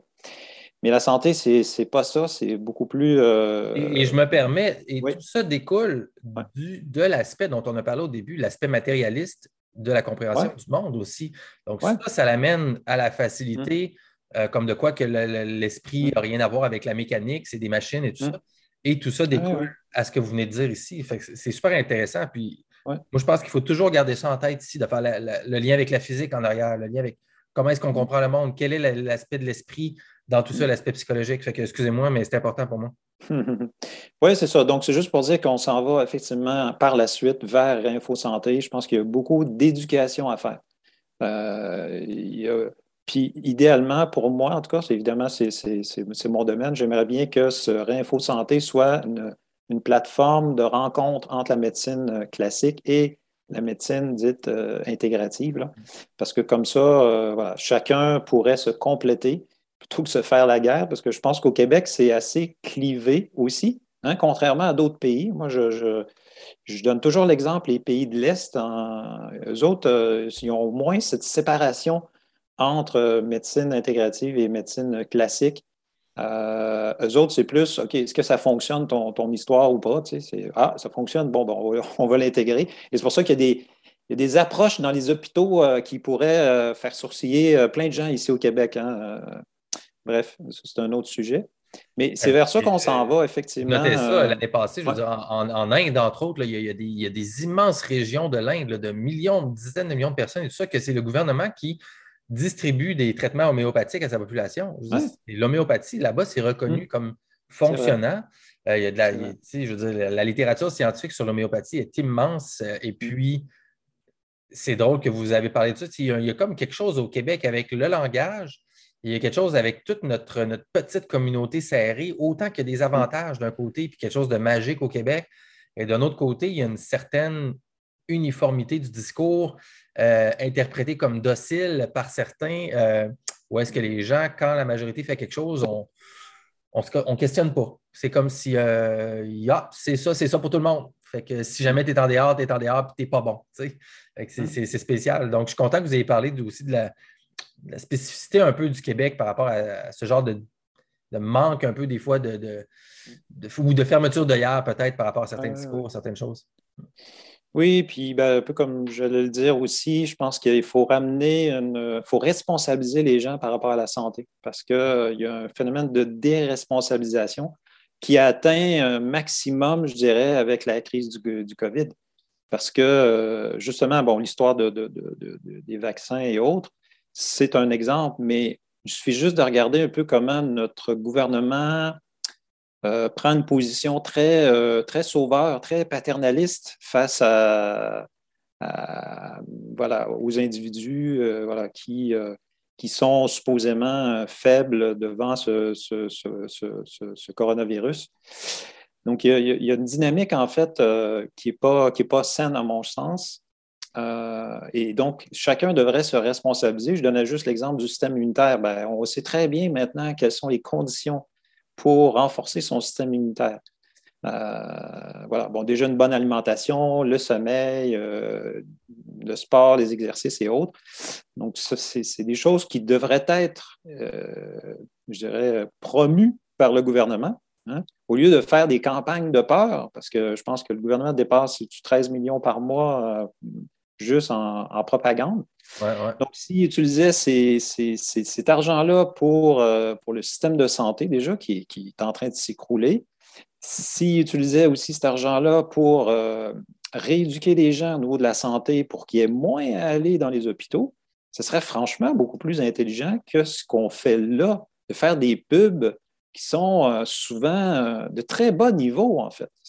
moi, je n'en reviens pas de, des, campagnes de pubs basées sur la peur, sur jouer sur des fibres je dirais, très sensible chez le Québécois, par exemple, euh, qui est l'aspect d'être accepté par une communauté, euh, de jouer sur le fait que tu ne pourras pas aller euh, au restaurant, au cinéma ou, autre si tu ne te fais pas vacciner. Donc, c'est rendu très, très bas, en fait, les techniques de, propagande que le gouvernement utilise. Moi, je trouve ça très, bon, incroyable. Bon, méchant, bien, mal. Euh, je veux dire, et, vous dites le mot, vous l'avez dit deux fois, le mot propagande, tu sais, puis c'est fascinant parce que, je veux dire, pour moi, que vous disiez ça, vous, de, de, de l'intérieur du mouvement et puis avec votre carrière, votre expertise et tout ça, et puis votre compréhension du monde, je veux dire, ça fait du bien d'entendre ça parce que les seules personnes qui disent ça depuis le début, c'est monsieur et madame tout le monde, qui, qui sont c'est ça, qui sont sur le web, qui s'informent autrement, tout ça, et puis qui se font depuis le début matraquer puis étiqueter comme étant des complotistes, puis des gens qui qui qui, comprennent pas euh, la science, qui ne sont pas capables de, lire à la limite et puis de, comprendre la réalité, tu sais, et puis euh, c'est devenu tellement lourd avec le temps. Euh, et c'est ces gens-là, je pense, qui se sont retrouvés à la haie d'honneur, beaucoup à Québec, quand vous avez parlé tout à l'heure à la manifestation, puis qui ont dit Merci, parce qu'il y a toute la question de crédibilité. L'appel à l'expert est extrêmement fort dans nos médias québécois et tout ça, que ce soit avec les décrypteurs d'un côté, les, tous les mêmes experts qui sont dans tous les médias en même temps et puis qui deviennent, euh, qui, abordent une, certaine aura de, nous, on dit vraiment c'est quoi les vrais faits scientifiques et tout ça. Fait que le fait que vous, vous, ça, vous aimez cette bouffée d'air frais-là, ben, encore une fois, je vous, dis un grand merci là-dessus parce qu'on se sentait. Euh, vraiment étouffé, là, je pense, en tant que citoyen. Euh, qui n'ont pas justement juste l'idée d'avoir ce diplôme, cette carrière dans le domaine, c'est cette crédibilité de base qui euh, apparemment est, nécessaire pour pouvoir prendre parole et être critique sur ces sujets-là. Donc, donc, encore une fois, merci pour ça. Mm. Puis, ben, ça me fait penser, en t'écoutant, qu'il y a quelque chose aussi qui est, qui est dans le public, c'est il y a une croyance qu'il y a un consensus scientifique. Alors, c'est faux, en fait. Il n'y a pas de consensus scientifique et surtout pas dans le domaine de la santé. Et c'est pour ça euh, qu'on voit tant d'études qui se contredisent depuis, depuis, pas juste depuis le COVID, depuis des décennies, en fait. Un peu ce qu'on évoquait au départ, la, biologie humaine, l'être humain étant d'une telle complexité qu'il n'y a pas de. Y a pas, c'est pas aussi carré qu'on le laisse entendre, en fait. Ben, allons-y. Je, je m'excuse, je vais vous couper un petit peu parce que euh, j'ai tellement de sujets que je voulais parler, mais on est parti dans des choses qui me fascinent. Que, fait qu'il y a des choses que je n'ai pas abordées, mais je voudrais euh, vous, vous, donner un ou deux éléments que, juste pour avoir votre réponse englobée avec ça ici. Euh, l'idée de consensus, moi, je trouve ça fascinant et c'est extrêmement important, justement parce qu'on dit la science, en anglais, ils disent The science is settled, donc la science est réglée sur certains sujets X, Y, Z, que ce soit par rapport à la vaccination, entre autres, que ce soit par rapport à euh, mettons qu'on parle de la physique, le Big Bang, l'évolution et des choses comme ça ici. Et ce que vous venez de dire, que l'idée qu'il n'y a jamais de consensus, dans le sens que la science est un processus qui doit toujours être évolutif, mais, évidemment, ça va par étapes. Fait oui, il y a certains, il y a toujours des consensus de base qu'à un moment donné, les gens disent Bon, ben là, ça a l'air d'être ça aujourd'hui, fait qu'on va agir en fonction de ça pour transmettre les connaissances dans le monde réel. D'un côté, je pense qu'il faut admettre que, évidemment, la science marche par consensus, mais les consensus sont toujours temporaires, en fait. Et un consensus ne veut pas dire que ça représente la réalité et toute la vérité sur tel ou tel sujet. Le consensus est, un moment dans le temps où est-ce qu'à partir de ça, on se dit, bon, ben là, on va prendre ça, on admet que ça fait du sens, puis on va le transposer dans le réel, que ce soit technologiquement ou avec certaines actions politiques peut-être. Mais en arrière de ça, le consensus pas, ne veut pas dire qu'il n'y a pas des discussions qui continuent, il n'y a pas d'autres recherches qui se font et qui ne sera pas cassé la minute après que le consensus a été établi. Fait que ça, c'est la première chose. Je voudrais que vous élaboriez là-dessus, mais aussi en lien avec euh, comment ça se passe vraiment en termes de hiérarchie au Québec, peut-être. Je ne sais pas si vous voulez en parler un petit peu, mais vous en avez déjà abordé quelques bouts euh, depuis le début de l'entrevue. Parce que, bon, on, a parlé de la cellule de crise tantôt du gouvernement euh, caquiste, le GO et tout ça. Bon, le, décret sanitaire qui, qui est renouvelé automatiquement sans opposition. Alors que d'un côté, j'ai entendu dire, je ne suis pas expert dans les lois et tout ça, mais qu'il y aurait une autre façon de prendre le renouvellement euh, d'urgence sanitaire qui est, je pense, plus aux 30 jours avec un vote de l'Assemblée nationale qui n'est pas utilisé par le gouvernement. Eux autres, ils font le 10 jours euh, juste avec le, gouvernement au pouvoir. Et là, les gens commencent un peu à se questionner pourquoi est-ce qu'on ne fait pas avec un vote de l'Assemblée nationale, de un. Mais de deux, euh, la question de la santé publique. Donc, parce que là, la, science, en fait, qu'on se fait dire, ça provient supposément de la santé publique. Et là, on se fait dire, bien, le, gouvernement se fait dire, OK, nous autres, on applique. C'est le go, le go qui a le dernier mot pour les décisions précises, OK, mais tout vient de la science qui est filtrée par la santé publique. Alors là, je vous vois faire des signes de tête que non, mais c'est l'impression qu'on a, je pense, ah, en lisant les médias depuis deux ans. Non, non, mais la santé publique, eux autres, ils ont une armée de scientifiques multidisciplinaires qui peut-être font des recherches, qui peut-être sont là à journée longue à analyser toutes les recherches de partout au monde pour arriver à qu'est-ce qui est le meilleur consensus scientifique actuel, qui transmettent à notre gouvernement, qui ensuite, lui, de par sa bonne intention du décret sanitaire pour mieux protéger la population, va appliquer le meilleur consensus établi par la santé publique mais qu'en arrière de ça, la santé publique, elle, est, scientifique en soi, c'est-à-dire qu'elle est toujours prête à remettre en doute son consensus et à changer les choses. Donc, c'est l'impression qu'on a dans le public. C'est pour ça, je pense que monsieur, madame, tout le monde font confiance à cette espèce de, machine-là qui, semble quand tu ne recherches pas derrière ça, qui semble être là pour notre bien commun.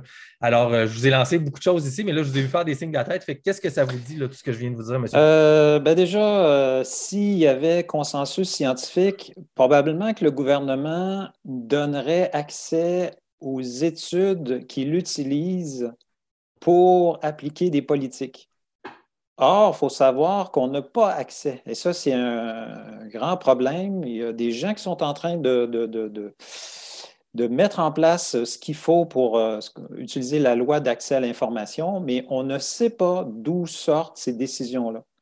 Euh, puis d'ailleurs, toujours, en date de novembre 2021, on le sait toujours. Ah ben oui, ben oui, ben oui. Ben, vous, vous, vous, essayerez de voir une conférence de presse où Arruda ou Legault disent, voilà, on a pris telle décision basée sur, je ne sais pas, tel rapport de, du Lancet ou peu importe, aucune importance.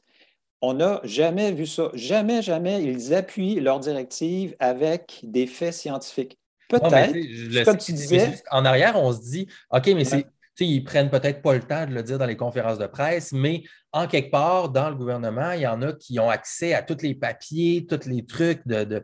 de, puis vous. Ben, on, l'espère, mais je veux juste nommer que s'il y avait consensus scientifique, je pense qu'il y aurait plus de transparence et il n'hésiterait pas à, mettre l'ensemble des, euh, des rapports ou autres. Mais ce n'est pas le cas. Et donc, ça, c'est un grave problème et qui, qui, est décrié par plusieurs, c'est que c'est plus scientifique, c'est politique, les décisions. C'est-à-dire que même vous, les, gens qui sont dans les domaines médicaux, les domaines de la santé, tout ça, vous, vous ne pouvez pas avoir accès justement à ça, à, comment les décisions euh, scientifiques de la santé publique sont prises. Une boîte noire. Et si on a accès, l'accès, par exemple, si on regarde la vaccination euh, en général, l'information elle vient des compagnies pharmaceutiques qui, on sait très bien, ont un biais évident, un biais économique important. Hein. Et donc, euh, ben, voilà, on ne va pas se le cacher. Je veux dire, Pfizer, c'est connu, en fait. Ils ont, ils ont eu des amendes pour environ 6 milliards de dollars, en fait, pour falsification de données et, transactions occultes. Donc, c'est ce genre de compagnie qu'on donne notre entière confiance et il n'y a pas d'études indépendantes. Je veux dire, il, y a, peu d'indépendance au, niveau, euh, au niveau médical. Il y, en, a très, très peu. Le gouvernement n'a pas les mécanismes, par exemple, pour faire ses propres expertises euh, au niveau des vaccins, juste par exemple. Oui, ça, c'est. Dans les, pesticides, c'est une autre affaire qui est similaire aussi. Euh, tout ce qui est, pharmacologique, en fait, c'est seulement les entreprises pharmaceutiques qui ont assez de budget pour financer les recherches. Et les gouvernements, finalement, se fient aux recherches de ces compagnies-là. Et on l'a euh, vu récemment avec euh, le, British euh, Medical Journal que ben, déjà, on sait qu'il y a eu falsification de données pour les fameux vaccins d'ARN de Pfizer. Voilà, donc une information, une bombe, en fait, qui aurait dû sortir dans les médias mainstream, qui devrait permettre au gouvernement canadien même de dire Wow, attendez, les, contrats que j'ai signés, moi, c'était pas. C'était en, faisant confiance aux données que vous m'avez données, hein, euh, que vous avez produites. Donc, ça, ça, devrait tout de suite euh, donner euh, une sonnette d'alarme pour dire, écoutez, il y a quelque chose qui ne va pas. De toute façon, on s'en rend compte parce que ça avait été vendu, ces vaccins-là, avec un taux d'efficacité de 90 et 95% autour de ça. Et on se rend compte que c'est bien, bien loin de ça, de toute façon. Et voilà. Fait que c'est tout ce contexte-là qui, malheureusement, fait en sorte que quand on parle de la santé publique, Bien, déjà, pour moi, le terme santé publique, là, je suis désolé de le dire, mais ce n'est pas tout à fait, on dirait, leur mandat. Et il faudrait vraiment que, euh, que les politiciens euh, s'appuient davantage sur la science que de vouloir gérer. Parce que que fait le premier ministre Legault depuis un an et demi? Bien, il gère le, le, Québec, en fait, avec des décrets et des sondages. Je veux dire, il n'y a même plus de débat à l'Assemblée euh, nationale pour remettre en question. Là, ça commence un petit peu, mais franchement, il n'y a, plus de débat. Et tout le monde s'est, je dirais, mis derrière cette, cette, ces directives du gouvernement. Comment? Ben, en jouant sur la peur. Forcément, il fallait terroriser tout le monde pour avoir un ascendant comme ça sur, sur, sur la population. Et bon, ben ça, c'est un autre problème. Les gens, en fait, ils sont facilement facilement manipulables parce qu'ils ont peur de mourir, ils ont peur de souffrir. Hein. Et donc, c'est les pires, les, plus grandes peurs qu'on a. Fait que si on arrive à leur faire croire qu'on va mourir ou souffrir, ben, ils sont prêts à, dire oui à, n'importe quoi. Et c'est ce qu'on voit depuis, euh, malheureusement, depuis un an et demi. Alors, pour sortir de ça, ben, il va falloir amener du bon sens parce que, en fait, tout est basé euh, au niveau euh, médical sur bénéfices-risques. Hein une notion euh, super importante. Les bénéfices versus les risques, aujourd'hui, la balance n'est pas, pas bien respectée. Si on regarde justement ce qui s'en vient avec la vaccination des enfants, les enfants ne sont pas à risque, ne sont pas porteurs, et pourtant, on veut les vacciner. Donc, ça, c'est presque scandaleux comme, comme stratégie. En tout cas, moi, je considère qu'il n'y a, aucune euh, comment dire, il y a très peu d'avantages à vouloir vacciner une, population comme ça, qui n'est même pas malade. Donc, euh, en général, qui, évidemment, il faut savoir qu'un enfant comme ça a généralement un système immunitaire qui est très réactif, euh, très performant aussi. Hein. Bon, euh, évidemment, ça s'est débattu, mais c'est vrai que le COVID, c'est quelque chose qui touche principalement les personnes âgées. Il y a plein de, rapports qui ont sorti là-dessus, que c'est principalement les, personnes de 70 ans et plus qui sont touchées par le coronavirus. Donc, bref, il y, a, plein de choses comme ça qui fait que euh, ben, la science, euh, pour moi, a été euh, mise à l'écart, puis c'est devenu vraiment plus politique qu'autre chose. Et, ben, encore une fois, on arrive à faire ça par des, propagandes, en fait, par beaucoup de, systèmes de, publicité, de, répétition qui fait que ça terrorise les gens. Et ça, moi, je trouve ça intéressant parce que les gens, on en disait, il y a des gens qui sont plus réceptifs euh, ou plus qui questionnent en fait la crise que d'autres. Ben, une bonne partie des gens qui questionnent davantage, c'est des gens qui ont moins peur aussi. Donc, euh, parce que c'est toujours un peu la, questionnement pourquoi un tel, pourtant, ce n'est pas une question de diplôme, d'intelligence ou autre, pourquoi un tel est plus, il questionne versus l'autre? Ben, quelqu'un qui est dans la peur, il ne questionne pas, en fait il veut juste être sécurisé. Donc, ça, c'est là-dessus. Et ce n'est pas le premier gouvernement qui utilise ce genre de stratégie pour amener finalement euh, ben, voilà, des décisions euh, qui ne sont pas nécessairement toujours dans l'intérêt du public. C'est fascinant, monsieur, monsieur Fortier, tout ça. Écoutez, vous, c'est vraiment cool. Euh, là, je veux juste euh, aussi regarder avec vous au niveau du temps. Est-ce que vous êtes encore bon pour euh, peut-être un 15 minutes, quelque chose comme ça? Oui, ben ouais, ouais. C'est, vrai qu'il y a tellement de choses à dire finalement. Ça passe vite finalement. Hein? ça passe vite. oui, c'est ça. Alors, moi, je vous dis, c'est fascinant. Ben, écoutez, regardez, je veux, je, veux, je veux tirer encore quelques comment on dit, quelques verres de votre nez, de vos narines, euh, si je peux me permettre. Euh, par rapport à ce que vous venez de dire, en fait, oui, puis les, quand les gens sont, sont dans cette peur-là, parce que l'autre chose qui est intéressant, c'est que c'est comme si euh, les gens ont peur, mais là, les gens, avec cette peur-là, c'est un stress. Et puis à un moment donné, il faut, que tu évacues ce stress-là. Et là, ils se ramassent avec des cibles, finalement, euh, sur qui évacuer le stress. Donc là, tu as, les méchants non vaccinés d'un côté, tu as les complotistes de l'autre et tout ça. Fait que là, ça, ça en sens aussi toute cette division sociale ici qui crée un climat totalement malsain euh, et, que je trouve ça le fun parce que je vois vraiment dans votre approche puis dans vos propos que vous voulez ramener, comme vous disiez, un, sens commun ici euh, qui, est nécessaire, je pense, pour qu'on se rallie ensemble, tout le monde, sur euh, certaines réalités de base et tout ça. Et il y a deux choses que je veux, que je veux mentionner. La première, c'est par rapport à ce que vous dites. Donc, les gens qui, ont, qui sont dans la peur, c'est des gens qui, qui, vont plus écouter ou moins questionner. Ça, je trouve ça super intéressant par rapport à, à ce que, vous venez de dire. Et, j'ai l'impression qu'il y a une certaine, un certain lien aussi avec l'ouverture, justement, de dépasser la, vision euh, mécanistique et, juste matérialiste de la chose, encore une fois, pour ramener les choses à ça. Que dans le sens que quand tu vois qu'il y a peut-être plus grand, tu sais, que juste ta machine qui fonctionne, puis à donné, tu meurs, puis d'attitude, puis qu'il y a peut-être, sans faire de, de débat religieux, théologique ici ou rien de ça, qu'il y a peut-être autre chose qu'on ne voit pas, puis qui existe plus que juste ce moment-là de réalité. Euh, peut-être que ça, ça diminue aussi la peur. Et, ça te fait comprendre que, regarde, tu es là pour quelque chose ici, mais tu n'es pas juste là non plus pour profiter des ressources, puis en magasiner le plus vite possible, puis t'en aller après, puis au diable ce qui se passe après toi, pour laisser quelque chose de qui va participer à plus grand que toi.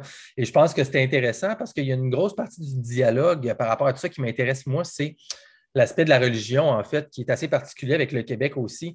Euh, vous avez parlé au début de spiritualité, de votre ouverture à justement aller dépasser un peu l'aspect mécanique euh, et matérialiste de la science. Mais tu sais, on a, on, a, on a comme une grosse, grosse partie de la population qui a été très religieuse au Québec. Et après la Révolution tranquille, on a laissé ça de côté, mais je pense que les gens ont, ont encore une, compréhension. Et là, en fait, il y, a comme un, il comme une dichotomie, il y a comme une schizophrénie où est-ce que là, on a tout voulu enlever l'aspect religieux institutionnel, mais l'aspect spirituel qui doit être là en quelque part, il n'existe plus à cause de la science matérialiste. Fait que là, les gens sont pognés avec ça. Mais là, je fais quoi avec ce que je pensais être Dieu, ma relation avec le plus grand, avec le cosmos et tout ça, puis les gens sont pognés avec ça. Fait que j'ai l'impression que cette espèce peut-être aussi de compréhension d'une certaine nouvelle science pourrait potentiellement peut-être euh, nous réaligner au travers de, quelque chose qui est plus du gros bon sens. Je ne sais pas qu'est-ce que si ça vous dit quelque chose. Oui, ben, déjà, merci de, préciser. Effectivement, il y a souvent un mélange entre religion et spiritualité. Pour moi, c'est deux choses euh, assez distinctes, en fait. Euh, euh, pour moi, la spiritualité, c'est. Moi, je, le dis, je suis spirituel, mais je ne suis pas religieux. Donc, pour moi, la spiritualité, c'est vraiment se questionner. Les trois questions fondamentales qui suis-je, d'où je viens, où je vais, ben, c'est ça, être spirituel toute la dimension de se connaître aussi, de se transformer, s'améliorer. Euh, voilà. c'est plus euh, cette dimension-là qui, euh, qui, m'intéresse. Puis par rapport à ce que tu disais, effectivement, je trouve que c'est tout à fait juste. C'est-à-dire que les gens qui ont une, spiritualité sont moins dans cet aspect de peur parce qu'ils ont, ils ont à l'intérieur d'eux, je dirais, un contact avec ce qui est transcendant. Hein. Puis ce qui est transcendant, ben, c'est par rapport aussi à notre corps physique, euh, forcément. Et ça, honnêtement, ça a été pour moi une, alors, une surprise, une révélation quand, toute cette histoire de COVID a commencé. Euh, les gens que je côtoyais dans ce qu'on appelle euh, la résistance, hein, les gens qui remettaient en question, la majorité avait cette ouverture spirituelle. Alors ça, c'était l'étonnement, mais c'est une réalité. Euh, franchement, effectivement, à Réinfo COVID, on a pas mal tous cette ouverture. Euh, des gens avec qui je collabore dans d'autres groupes et tout, ils ont cette ouverture aussi. Qui, encore une fois, comme je le disais tout à l'heure, on ne voit pas à prime abord, mais à, discuter un petit peu avec la personne, on, se rend bien compte qu'on a tous ce, lien, je dirais, cette, fibre euh, qui, qui est là, qui nous intéresse et qui fait effectivement qu'on est moins dans la peur, qu'on questionne davantage parce que aussi, je dirais, dans toute la dimension spirituelle, il y a ça, cet aspect questionnement, cet aspect remise en question en général. Hein. Euh, voilà, de, se connaître, connaître euh, au-delà des apparences euh, les choses. Qui est, le parallèle scientifique, en fait, parce que c'est poser des questions. Et c'est ça l'affaire que, pour moi, tout est là ici, c'est que la mm. spiritualité, c'est de se poser des questions et la science, c'est de poser des questions. Right? Donc, en bout de ligne. Ben, c'est pour ça. moi, c'est pour ça j'adore les questions. c'est ça. Donc, euh, parce que pour moi, tout, ça ne fait pas de sens et, je m'excuse totalement de vous interrompre, mais euh, bon, c'est moi, là, je, je, fais tout le temps ça, mais l'espèce d'autres de, narratifs euh, qui a été fort dans les médias aussi, c'est qu'aussitôt que les gens parlent de spiritualité, et, que les gens osent parler de choses comme la fréquence, la vibration, euh, ces choses-là ici. Alors là, c'est plus scientifique. Mais ce qui mène ces gens-là à parler de, ces, sous ces thématiques-là, c'est de se poser des questions et c'est de demander comment vibre mon énergie, mon corps et tout ça. Puis qu'est-ce que c'est l'énergie? Ben là, comme on disait tantôt, scientifiquement, c'est même pas compris comme il faut. Mm-hmm. Alors, les médias oui, ça. ça. comme étant euh, des gens qui ont qui sont comme déconnectés du réel, mais au contraire, c'est des gens qui cherchent à comprendre qu'est-ce qui se passe.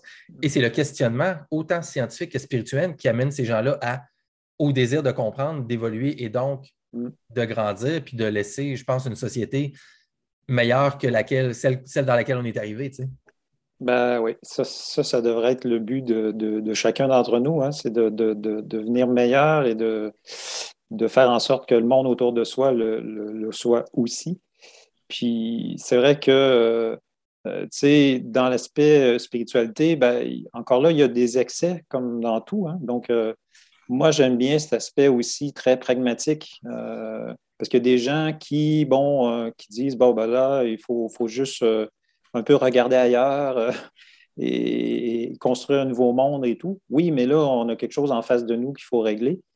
Et moi, franchement, je trouve que globalement, j'aime bien voir ça, que l'humanité au grand complet euh, est face à un test euh, suite à cette histoire de COVID.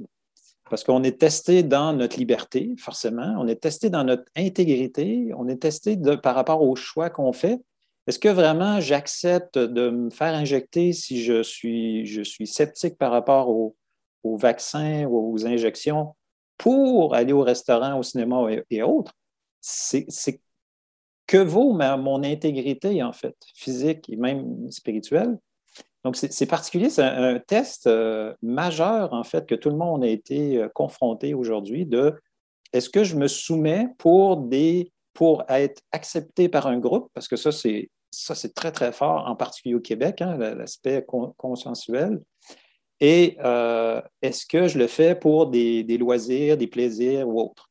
Ou au contraire, j'ai des valeurs beaucoup plus fortes qui sont, par exemple, ben, ce que je, nommais, liberté, l'intégrité, euh, la justice, la vérité. Est-ce que ça, c'est plus fort dans ma vie que tout le reste que j'ai nommé auparavant? Je trouve que c'est là qu'on voit euh, cette séparation entre des gens qui disent non, non, moi, ce qui est important, c'est mon petit resto le samedi soir, versus des gens qui disent non, jamais, jamais je me soumettrai euh, à ça parce que euh, parce que c'est un système qui à la base, me semble vicié, mensonger et autres, et je ne veux pas participer à ça. C'est particulier, c'est dommage parce que ça fait effectivement une sorte de clivage au niveau de la population. Mais je pense que les gens qui, sont, euh, qui ont cette force de, voilà, de liberté, de vérité et autres, ben, moi, je pense qu'il faut de plus en plus, et ça, ça fait partie d'un autre volet que moi, personnellement, je travaille, c'est les présenter comme des modèles. Les gens qui se sont tenus debout, qui prennent la parole, comme les médecins euh, qu'on a parlé tout à l'heure, ces gens-là, il faut les voir comme des modèles de société, des gens qui ont une colonne vertébrale, qui n'ont pas peur justement de, de se mettre au-devant, euh, malgré les coûts qu'ils risquent de recevoir, ben, si on ne voit pas des gens qui se tiennent debout comme des modèles, c'est qu'on a un problème au niveau de notre société. Et parce que, dans le fond, même si on n'est pas d'accord, je pense qu'on peut avoir du respect pour quelqu'un qui s'affiche, qui s'exprime, même, avec courage, parce que ça en prend beaucoup. Donc, je pense que, euh, je pense que ça, c'est, moi, ça fait partie des choses que j'aimerais, en tout cas, travailler, et on le fait déjà, c'est de valoriser euh, les gens qui prennent la parole plutôt que de les voir justement comme des édentés et autres, ce que font les médias mainstream. Mais c'est vraiment des modèles, des modèles à suivre, des modèles d'intégrité et autres. Donc, et je pense qu'on a besoin de modèles dans nos sociétés parce que ben, notre société est en dégradation. Hein. Je pense que ce n'est pas une nouveauté depuis des décennies. Euh, je pense que tous les secteurs, euh, tous les piliers de notre société ont été euh, affectés par toutes sortes de, scandales divers, et ce qui fait que nos institutions ne sont pas en très bonne santé. Et derrière, il y a des individus aussi qui participent à, voilà, à laisser, je dirais, une sorte de banalisation. Hein. C'est un peu ça aussi, euh, une, expression euh, qu'on entend, hein, la banalisation du mal. Je mm-hmm. pense qu'il y a ça aujourd'hui. C'est comme, moi, je, donne toujours cet exemple qui était vraiment ultime, la fameuse série Les Bougons. c'était, oui, c'était drôle, mais en même temps, c'était, euh, mon Dieu, un visage de notre société. comment est-ce qu'on peut voir des gens comme ça, comme effectivement des héros? C'est comme je, suis tellement content que vous parliez de ça parce que c'est quelque chose que j'ai remarqué dans les dernières années. Parce que moi, j'ai.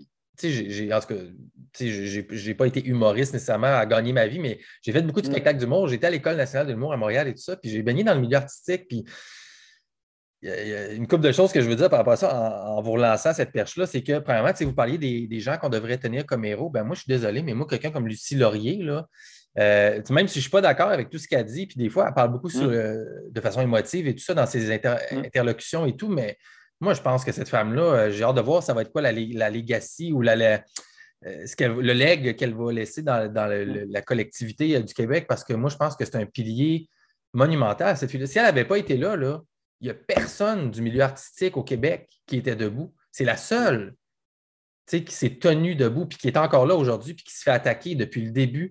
Euh, cette femme-là, moi, je pense qu'il va falloir qu'il y ait des gens qui, revoient beaucoup de choses qui ont été dites par rapport à elle. En tout cas, je l'espère. Puis, euh, moi, le cœur de Lucie Laurier, euh, pour moi, c'est un, des plus gros cœurs au Québec. Tout ce que cette femme-là a mis sur la ligne, c'est quand même phénoménal. il faut vraiment là, que les gens, je pense, comprennent ce que cette femme-là a fait dans le temps. Je ne sais pas ce qui va se passer avec ça, mais je voulais vraiment mentionner son nom par rapport à ce que vous avez dit. Je pense que pour moi, c'est important. Puis il y en a d'autres. Même présentement, je pense à Éric Duhem, euh, encore là, moi, je ne suis pas sur sa ligne nécessairement économique et tout ça. Puis, euh, mais, mais tu sais, regarde, il, a l'air d'avoir le cœur à bonne place aussi. Puis pour la, question de liberté personnelle et individuelle, crime, il est là. Puis d'un autre côté, euh, moi, je ne comprends pas. Les Gabriel Nadeau-Dubois, Québec solidaire et tout ça, qui, qui sont tout le, côté de la gauche collective québécoise, qui sont rendus en ligne avec Big Pharma tout à coup. Mm.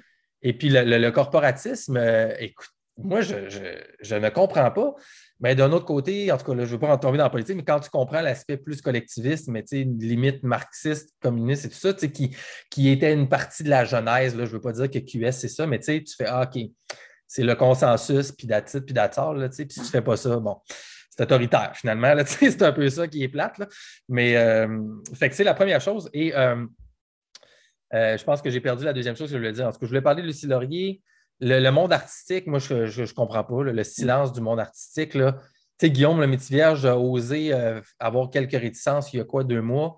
Et puis après ça, il a été obligé de fondre dans l'arme pratiquement, là, puis de s'excuser quatre fois d'avoir osé dire qu'il voulait attendre en 2022 avant de prendre ses vaccins. Fait que c'est euh, cette omerta-là sur le monde artistique aussi, euh, qui est dépendant en grosse partie des subventions, je pense, du gouvernement également. Il y a toute cette espèce de, de truc-là ici, en tout cas, que je voulais parler. il y avait autre chose, mais euh, fait que je vous, je vous, laisse continuer. vous étiez sur une lancée. Ben, je, pense que on est tous reliés à quelque part. Hein. Moi, je, effectivement, il y a des personnes comme ça, euh, comme Lucie Laurier et autres, qui prennent la parole, mais je, pense à quelque part que ces gens-là euh, témoigne aussi de plein de prises de parole individuelles qui sont, euh, qui sont évidemment pas médiatisées. Mhm, mhm. Et, moi, c'est ce que j'encourage, c'est ce que j'essaie de faire aussi euh, voilà, au quotidien, ce qui n'est pas toujours facile euh, face à des gens qui sont déjà très, qui ont une opinion très tranchée. Donc, tu arrives avec une autre opinion différente, mais en plus, tu as tout l'effort de, de, de, te tenir face à toute la la, pression médiatique qu'il y a derrière. Donc, d'où l'importance d'ailleurs de, se mettre à plusieurs quand on prend la parole. Hein. C'est un peu ce qu'on essaie de faire euh, à l'InfoCovid, que ce ne soit pas juste un individu, parce que c'est trop facile de démolir un individu que, par exemple, 10 euh, médecins qui sortent. C'est un peu notre stratégie, mais c'est juste pour dire que je pense que cette prise de parole, elle doit être collective. Il faut arrêter de se cacher, de faire semblant. Combien de gens, pourtant, qui sont, euh, comment dire, euh, dans, dans, bon, vaccinés et autres, qui ont, qui ont fait ces choix-là, mais qui, dans le fond, mettent un masque juste pour les apparences? Ils n'y croient pas du tout. Puis dès qu'ils se retrouvent dans une situation, ils l'enlèvent. Mais c'est de l'hypocrisie à quelque part. Comment est-ce qu'on peut faire ça? c'est comme. Euh, mais on le fait. On le fait par conformisme. On le fait parce qu'on a peur du jugement des autres c'est ça le, courage aujourd'hui, c'est vraiment prendre la parole, sortir du regard de l'autre aussi. C'est quoi mes convictions, moi, individuelles? Euh, je les affirme. Je ne sais pas de convaincre aussi, parce que ça, c'est aussi une problématique, mais au moins, je dis, voilà, moi, voici ce que j'en pense. Toi, tu penses ça, parfait. Ben, écoute, on reste des êtres humains. On n'est pas des étiquettes, hein? pro-vax, anti-vax, on, se colle des étiquettes, mmh. mais une étiquette, ce n'est pas un être humain. Hein. Il y a un être humain derrière qui, des fois, ben, a des peurs, des souffrances, euh, des idéaux aussi, des grandes qualités. Donc, il faut ramener l'humain euh, au centre et arrêter de, Puis c'est les médias beaucoup qui favorisent ça aussi, cette espèce de haine grandissante entre différentes euh, catégories d'individus au Québec. Je pense que la prise de parole individuelle, de toute façon, peu importe COVID ou pas, ça a toujours été, euh, je dirais, un défi, même au Québec, peut-être plus qu'ailleurs. Hein. Bon, je l'ai dit tout à l'heure, je, connais beaucoup euh, de, Français, je suis allé souvent en France.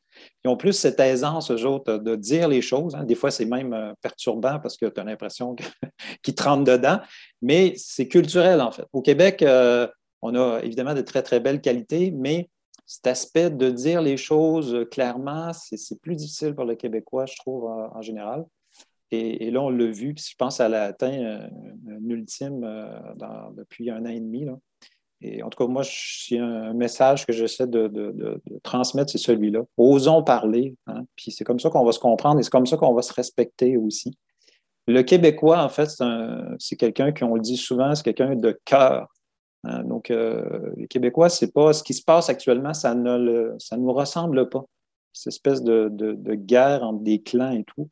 On n'est pas comme ça fondamentalement. On est des gens qui aiment, qui aiment l'harmonie, je dirais, relationnelle.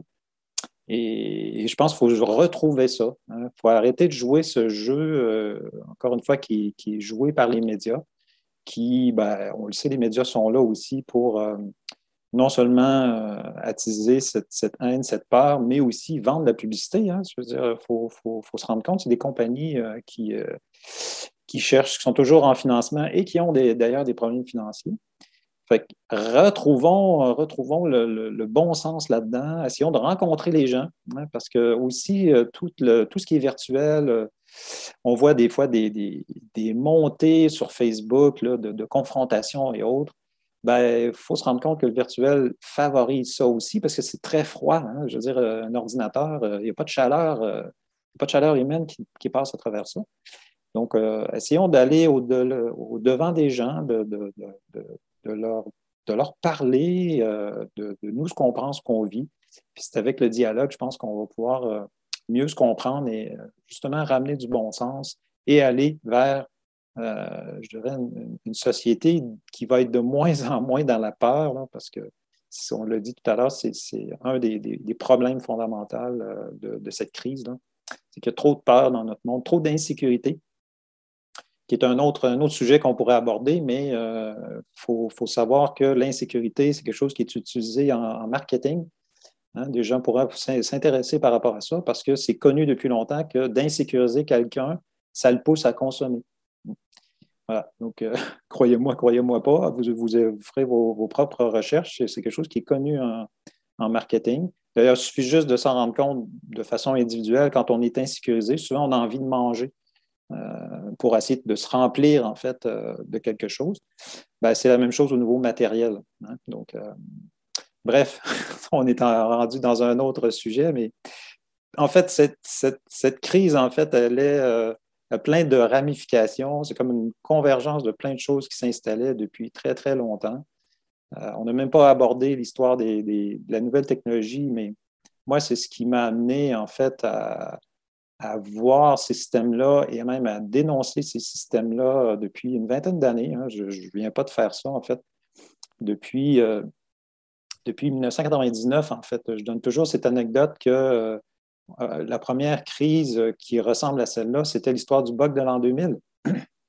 Ah oui? Qui, d'ailleurs, je veux dire, globalement, on, nous a on nous a mis dans la peur que les, avions allaient tomber, les, les trains dérailler et autres il y avait une campagne, et moi j'étais en technologie de l'information à ce moment-là, donc j'avais les deux mains dedans. Bien sûr, il y avait des adaptations à faire au niveau euh, des systèmes informatiques, mais ça avait pris euh, une ampleur, en fait, au niveau des médias. On avait créé une sorte de psychose autour de ça. Et moi, ça avait été un choc à ce moment-là, euh, de dire Wow, OK, c'est quoi cette histoire-là, en fait? Et, d'ailleurs, ben, petite anecdote, ça coïncidait avec le fameux film La Matrice, Hein, qui était euh, un film culte qui montrait un peu jusqu'où pouvait aller ce virtuel, cette technologie. Et à partir de là, moi, j'ai commencé à écrire des articles, faire des conférences, me questionner aussi sur l'effet qu'avait eu la technologie sur moi-même. Puis on arrive aujourd'hui, en fait, à une sorte de, de, summum, je dirais, de, de, de, cette technologie qui nous formate, en fait, une vision, une vision du réel. Hein. Donc, euh, à travers les téléphones et autres, puis toutes les générations qui s'en viennent aussi, ils ont un contact avec la vie, avec la réalité, mais à travers la technologie, à travers le téléphone. Et on voit aussi les conséquences que ça a dans, au niveau relationnel, au niveau de, euh, la propagande, au niveau de la peur, euh, de l'insécurité et autres. Pour moi, c'est tout un ensemble de, de, de, de, de technologies, mais de, vision matérialiste aussi, comme on a évoqué tout à l'heure. Tout ça, en fait, euh, arrive à un point ultime qui, j'espère, comme dans toute crise, va nous permettre de permuter à quelque chose de nouveau. Euh, je pense qu'une crise, c'est à ça que ça sert. On, va se rendre compte, j'espère que ce qui se passe là, ça, on a perdu le bon sens et qu'après, on va se dire, OK, bon, ben, OK, ma boussole maintenant, c'est quoi? Vers où je m'en vais? Euh, j'espère que c'est là qu'on va pouvoir euh, partir euh, ensemble dans un projet de société qui va avoir tiré des leçons finalement de, tout ce qu'on a vécu dans les dernières décennies. Ben, je pense que oui, on n'a pas, pas vraiment le choix. C'est là qu'on s'en va. Puis moi, tout, ce qui se passe présentement, moi, au début de, cette crise-là, ou même avant 2018-2019, parce que moi, je voyais qu'il y avait quelque chose qui s'en venait, il y avait trop d'affaires qui bougeaient en même temps par rapport justement à la science et puis la politique et tout ça. Et puis j'avais l'impression que ça allait prendre comme dix mois, mais finalement, c'est comme cette crise-là va probablement plus durer dix ans, j'ai l'impression. Je pense que les gens qui pensent qu'il y a un retour euh, potentiel à une certaine normale et tout ça ne voient pas justement ces changements-là qui sont sous-jacents à cette crise politique actuelle-là et qui vont prendre de nombreuses années à, mettre sur pied, puis à, ce que cette transformation-là, justement, euh, prenne place puis s'installe pour qu'on comprenne probablement une nouvelle réalité collective. Fait que ça va être intéressant de suivre ça. Et puis, euh, on va arriver à une conclusion, monsieur. Écoutez, je parlerai encore euh, de nombreuses heures, mais c'était génial. deux petites choses. Premièrement, parce que vous avez parlé de l'incertitude et puis on n'a pas parlé de ça encore, ça faisait partie de mes grosses questions, mais donc, de un, on se réfugie dans cette technologie-là, comme vous disiez, les générations plus jeunes et tout ça sont déconnectées. Puis en plus de ça, il y a la question de l'asymptomatisme. Et donc là, les gens, vous parlez d'incertitude et ça, c'est quelque chose qui me frappe. Donc, les gens ont maintenant une peur, un stress de, d'être un vecteur de danger pour tout le monde et même pour eux-mêmes, mais sans même le savoir et sans avoir de symptômes. Alors là, comment est-ce qu'on peut agir dans le monde en, en ne sachant même pas qu'on est malade et tout ça. Donc, c'est comme si maintenant les gens ont accepté ça. Et puis, je ne sais pas si vous voulez peut-être dire juste rapidement un mot là-dessus, sur cette notion-là, mais tu sais, cette idée-là que, que, tu es un vecteur de mort potentiel, mais tu sais, en étant en parfaite santé, finalement, selon ta propre expérience à toi, et que c'est quelqu'un d'autre avec des tests et tout ça qui va te dire à toi que tu es malade et que tu es un danger, mais que toi, tu te sens bien alors là, vous parliez de prise de responsabilité, mais si, mais là, c'est comme ben, moi, je ne peux même pas être responsable de moi. C'est quelqu'un d'autre qui me dit que je ne vais pas bien. Qu'est-ce qu'il nous reste? Si on n'a même plus le mm. contrôle de notre propre anecdote expérientielle, personnelle, M. Fortier? Qu'est-ce qui nous reste? Wow, c'est aussi de très bonnes questions. C'est vrai que tout l'aspect des asymptomatiques, euh, du fait d'avoir le COVID sans être malade, hein, parce que c'est ça, au début de la crise, on comptait le nombre de morts et après, on s'est mis à, à, compter le nombre de cas positifs. Donc, euh, déjà, il y a une marge entre les deux. Hein, euh, et, tout ça, ben, ça a justement, comme il y avait presque plus de morts euh, à mettre, je dirais, de l'avant, ben, c'est pour ça qu'on a tout de suite sauté sur l'histoire de nombre de cas sous prétexte voilà, de, prévention. Mais ben, tout ça, en fait, ça participe à ce qu'on parlait tout à l'heure pour moi, c'est que ça, ça crée euh, de la méfiance entre les individus. Parce que l'autre en face de moi, euh, ne serait-ce un exemple tout simple. Moi, j'adorais donner la main à, mes patients, hein, aux, gens que je rencontre. Donner la main, pour moi, c'est un premier contact de OK, tu es là, dans le monde réel d'ailleurs, hein, tu tiens la main de la personne, ou de faire, euh, de, s'embrasser et autres. Puis aujourd'hui, ben, c'est comme on ne sait pas trop, est-ce que je tends ma main? Non, tu vois ça crée des drôles de situations, mais ça, fait beaucoup, beaucoup de méfiance. Euh, ça, je trouve ça dommage parce que ben, c'est pas, c'est, pas humain, en fait. On, je pense le, Même à des, inconnus. Je veux dire, la main à des inconnus. C'est, un plaisir euh, ben que, moi j'avais dans ma vie. Je veux dire, puis tu sais, il n'y a, pas de ben problème avec ça. Et même quand j'étais jeune, je me souviens, puis je ne sais pas, euh, mais tu sais, quand tu voyais des mains des mains sales, de quelqu'un mm. qui, est manuel, qui travaille et tout ça, ça voulait dire quelqu'un mm. qui, à la limite, qui est en santé, quelqu'un qui mm. sait comment vivre sa vie, qui a, qui a une expérience et tout ça. Puis là, aujourd'hui, c'est comme si, tu n'as pas les mains triples désinfectées avec de l'alcool, euh, euh, je ne te toucherai pas avec un bâton de 10 pieds. Là, fait que tu es comme, waouh, on, a, changé de mentalité. Là, euh. puis c'était, ben, moi, j'aime beaucoup aussi, entre hommes, souvent, il y a cette poignée de main je ne sais pas comment dire, de, respect. il y a comme toujours, absolument, il y a une certaine force, là, dépendamment. Puis là, OK, je suis là, tu es là, il y a un respect qui, qui, s'installe. En tout cas, c'est juste un, exemple de, choses comme ça qui font aussi partie des grands disparus des dernières années. C'est la poignée de main. Mm. C'est très dommage, mais c'est juste pour dire que, dans le fond, ce qui, ce, qui, touche le plus, ben, c'est cet aspect relationnel qui est, qui qui est malmené. Euh, puis la division. Vraiment, la division, ben, ça, on la voit partout, justement avec euh, cet aspect euh, pro-vax, anti-vax et autres.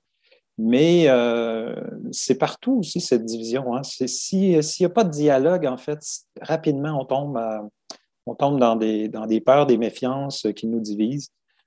Puis, ben, ça se vit partout, hein. même, même nous, à l'intérieur de, de, de, de faut travailler ça, hein, parce qu'on est tous, on est tous différents, on a tous des égaux. Euh, puis à un certain moment donné, il peut y avoir divergence d'opinion.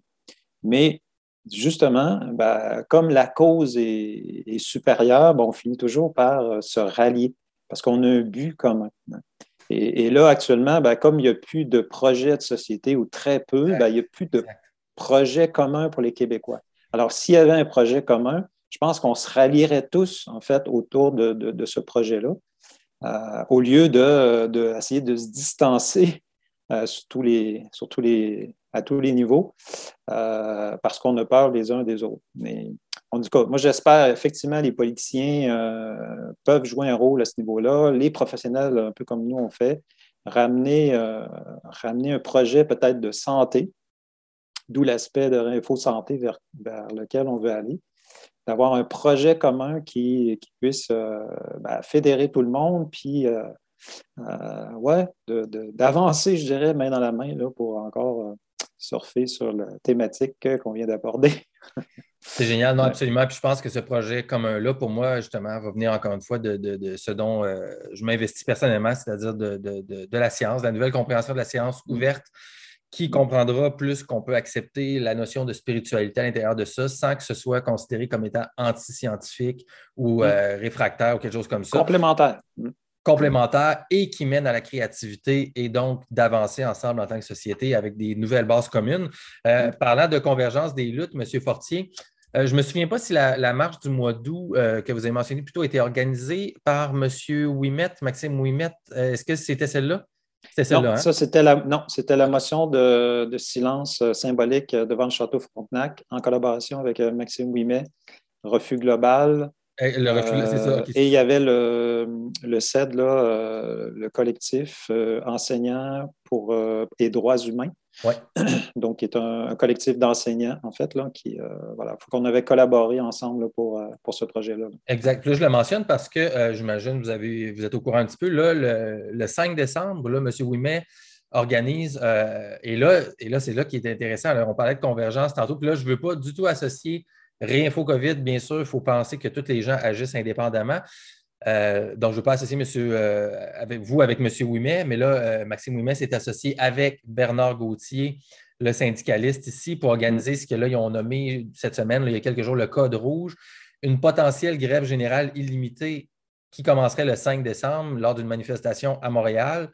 Euh, où est-ce que Bernard Gauthier lui va se déplacer de la, côte nord, faire le 10-11 heures de char pour aller là, et puis invite tous les gens des milieux ouvriers syndicaux au Québec à se rassembler là-dessus. Alors là, on a comme changé de guire un peu, si on peut dire en bon québécois ici.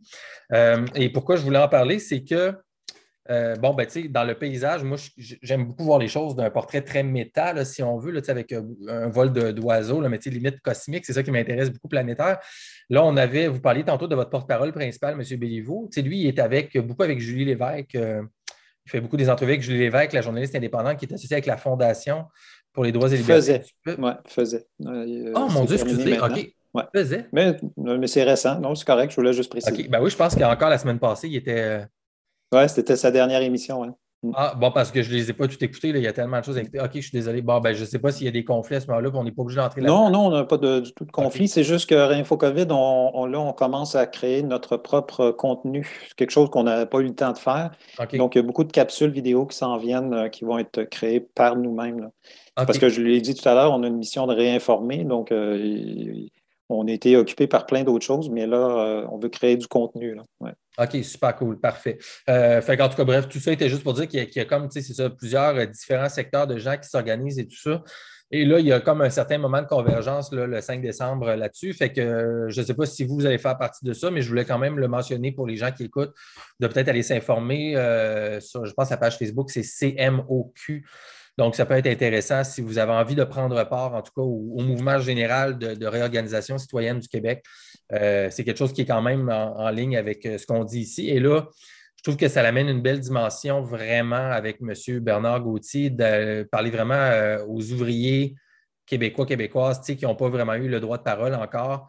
Euh, là, c'est que là, on va les chercher directement. Puis ce monsieur-là, on parlait de cœur tantôt aussi, tu sais, à l'image de Lucie Laurier. Pour moi, ce monsieur-là, même si, encore une fois, il a, fait toutes sortes d'actions dans sa vie, puis je ne suis pas là pour juger ça et tout, mais en termes de cœur, tu sais, puis quelqu'un qui parle, qui peut rassembler beaucoup de gens différents, surtout avec son, ses racines autochtones également. Il y a tout ce niveau-là ici, le niveau de l'histoire du Québec, Canada français et tout ça. Euh, c'est intéressant. Fait que je ne sais pas où ça va aller, mais en tout cas, euh, je voulais juste mentionner ça ici. Et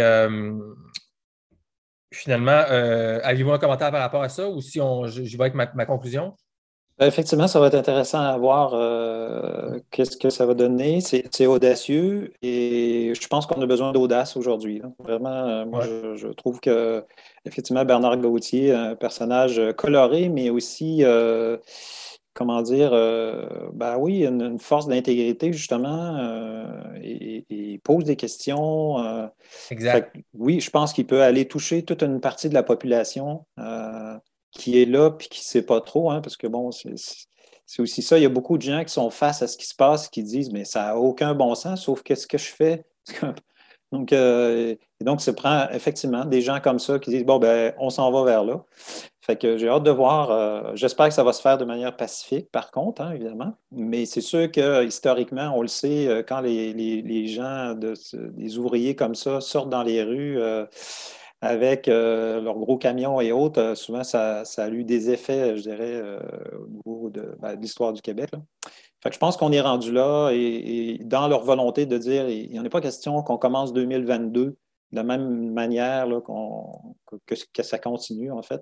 je pense que c'est louable comme, comme, comme idée.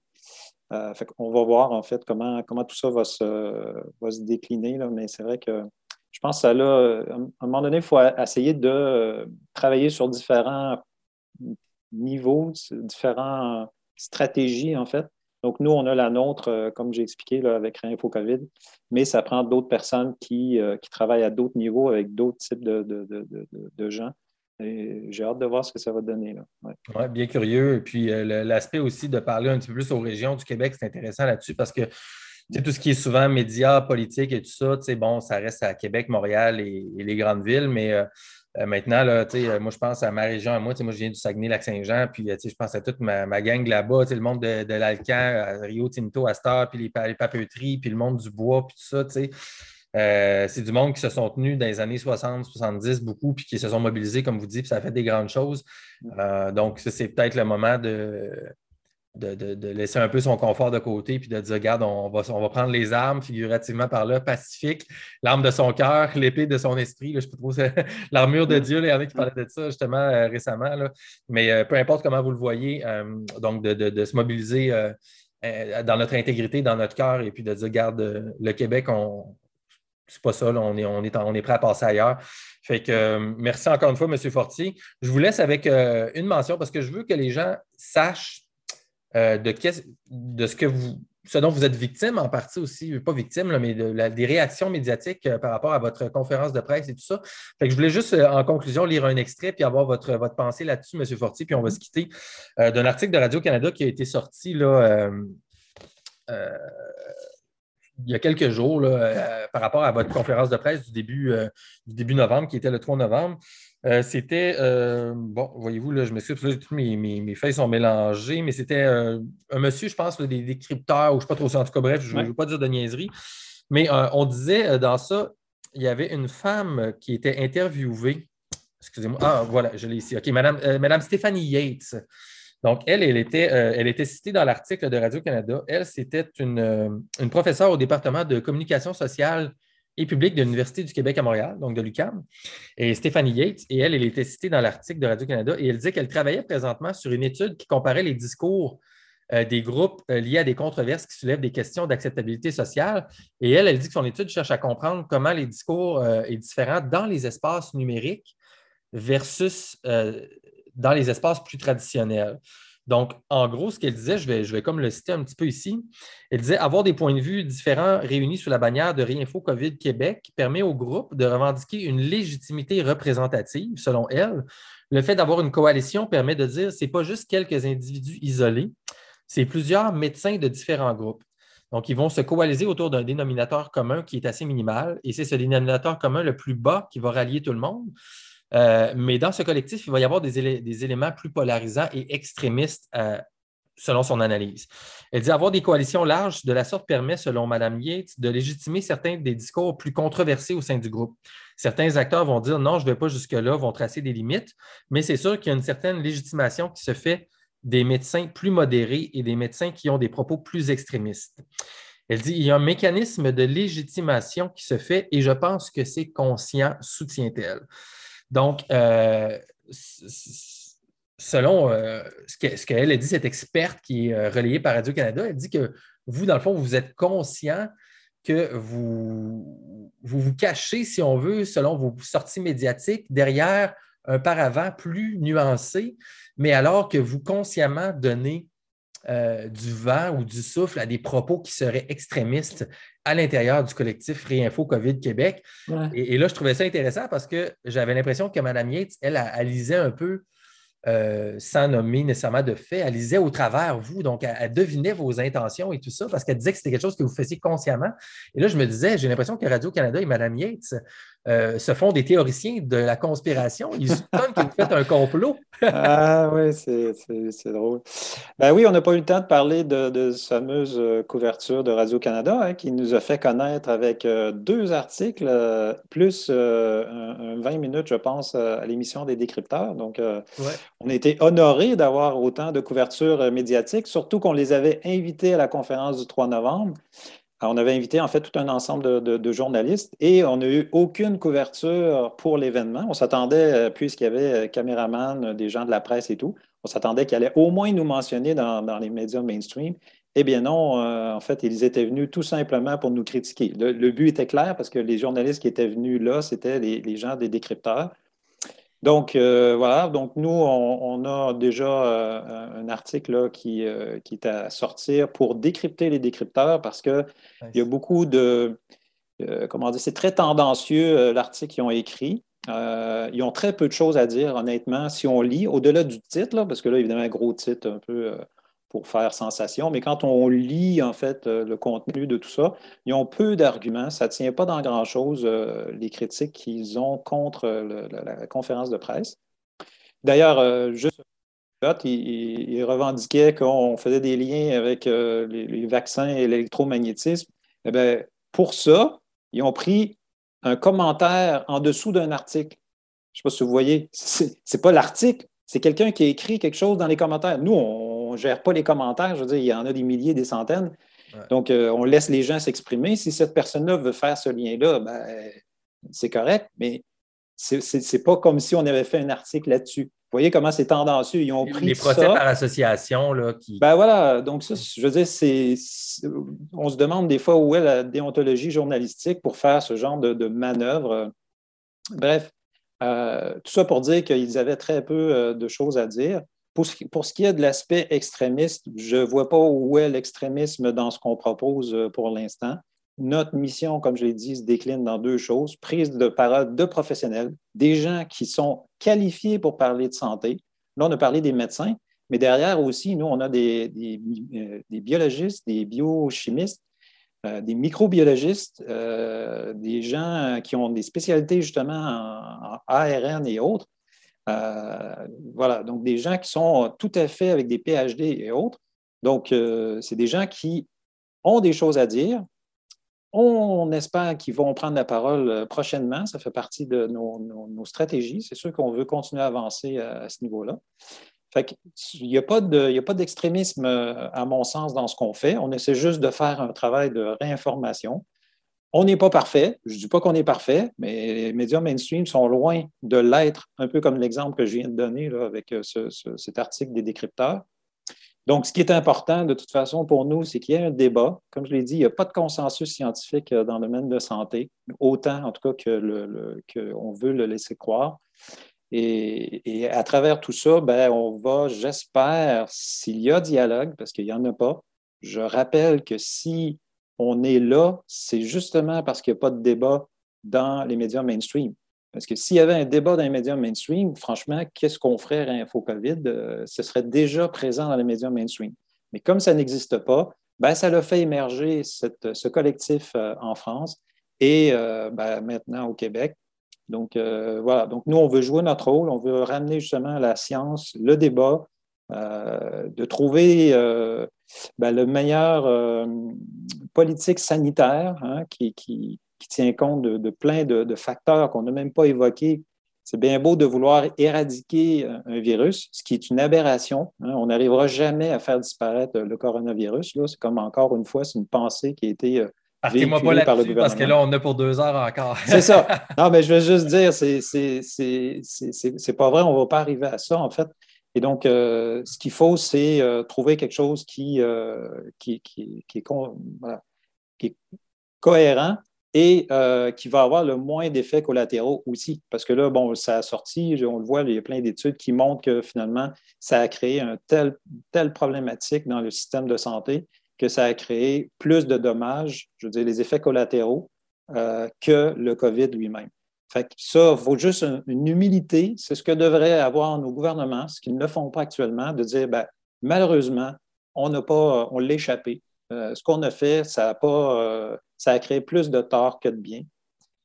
On espère qu'il y aura euh, cette, remise en question. Je pense qu'il y a des commissions d'enquête qui vont, qui vont se mettre en place. Déjà, les avocats, il y a 80 avocats qui ont demandé une commission d'enquête sur la gestion de la crise. On voit aussi ce qui est en train de se passer, là, de, cette enquête au niveau des CHSLD. Je pense qu'il faut que la vérité sorte, puis qu'on tire de leçons aussi de ce qui s'est passé pour que puis, plus jamais on reproduise euh, une situation comme on a vécu depuis deux ans. Ben, moi, je vais être obligé de vous réfuter sur quelque chose, M. Fortier. Je pense que vous souffrez de gros bon sens extrême. Et puis, euh, ah, ça peut être un danger. La nuance, l'extrémisme de la nuance. Merci, je, vais prendre cette critique. Avec joie. Fait qu'écoutez, si les gens veulent, euh, veulent se lâcher lousse dans leur extrémisme euh, euh, de la nuance ou du gros bon sens, ils vont sur la page Facebook, je pense, Réinfo COVID Québec. Et là, vous, vous et les administrateurs de la page publient des choses très intéressantes, scientifiques. Il y a du débat dans les commentaires qui se font là. Le site web aussi, rappelez-le, M. Fortier. Oui, c'est www.réinfocovid.ca.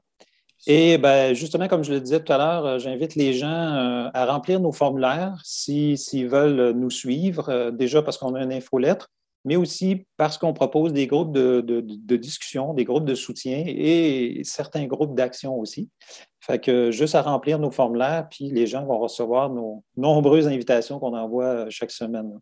Et c'est sans doute une des choses les plus importantes. Donc, si vous, vous souffrez, bien pas souffrez, mais si vous avez besoin de parler, vous avez besoin de connecter avec des gens, vous voulez parler de ces idées-là dont vous avez entendu parler pendant les, deux dernières heures pratiquement, euh, remplissez le formulaire et puis vous allez pouvoir échanger avec des gens qui partagent ce genre d'idées ou qui questionnent tout simplement comme on, on, aspire à le faire de plus en plus.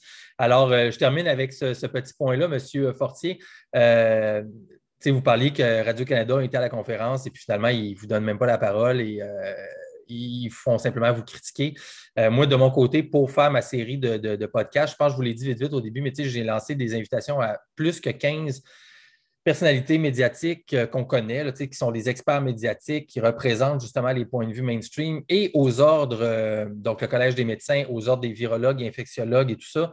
Et à date, il n'y a personne de ces gens-là qui accepte de venir parler pour donner le point de vue mainstream expert. Euh, sur le podcast ici. Évidemment, je sais que je ne suis pas une destination glamour, comme, euh, comme, euh, comme je vous disais au début, mais malgré tout, le problème de division et de bulle de biais de confirmation des réseaux sociaux et tout ça, dont les gens, que les gens décrivent partout et que ces experts-là aussi décrivent, eh bien, dans la situation dans laquelle moi je me trouve, selon mon expérience, eh bien, je me fais imposer, je, je, niaise un peu, mais je me, fais, je me fais mettre dans une bulle de biais de confirmation parce que personne de ce côté-là veut prendre la parole sur le show ici, mais toutes les personnes du côté, euh, mettons, appelons ça résistance, eux sont très ouverts et très heureux comme vous à venir jaser de, ce qui se passe ici.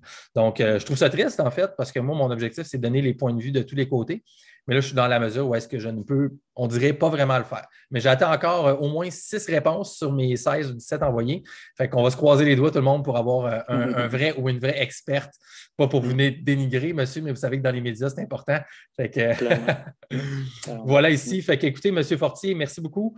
Euh, tout le monde, c'était le podcast Dans le franc des yeux, l'épisode Acquis la science avec Réinfo COVID. J'espère que vous avez apprécié ça. J'espère surtout que ça vous a donné l'occasion de vous poser une ou deux questions à laquelle vous n'aviez jamais réfléchi avant et que ça vous donc permet de continuer à évoluer personnellement. C'est l'objectif de mon truc ici.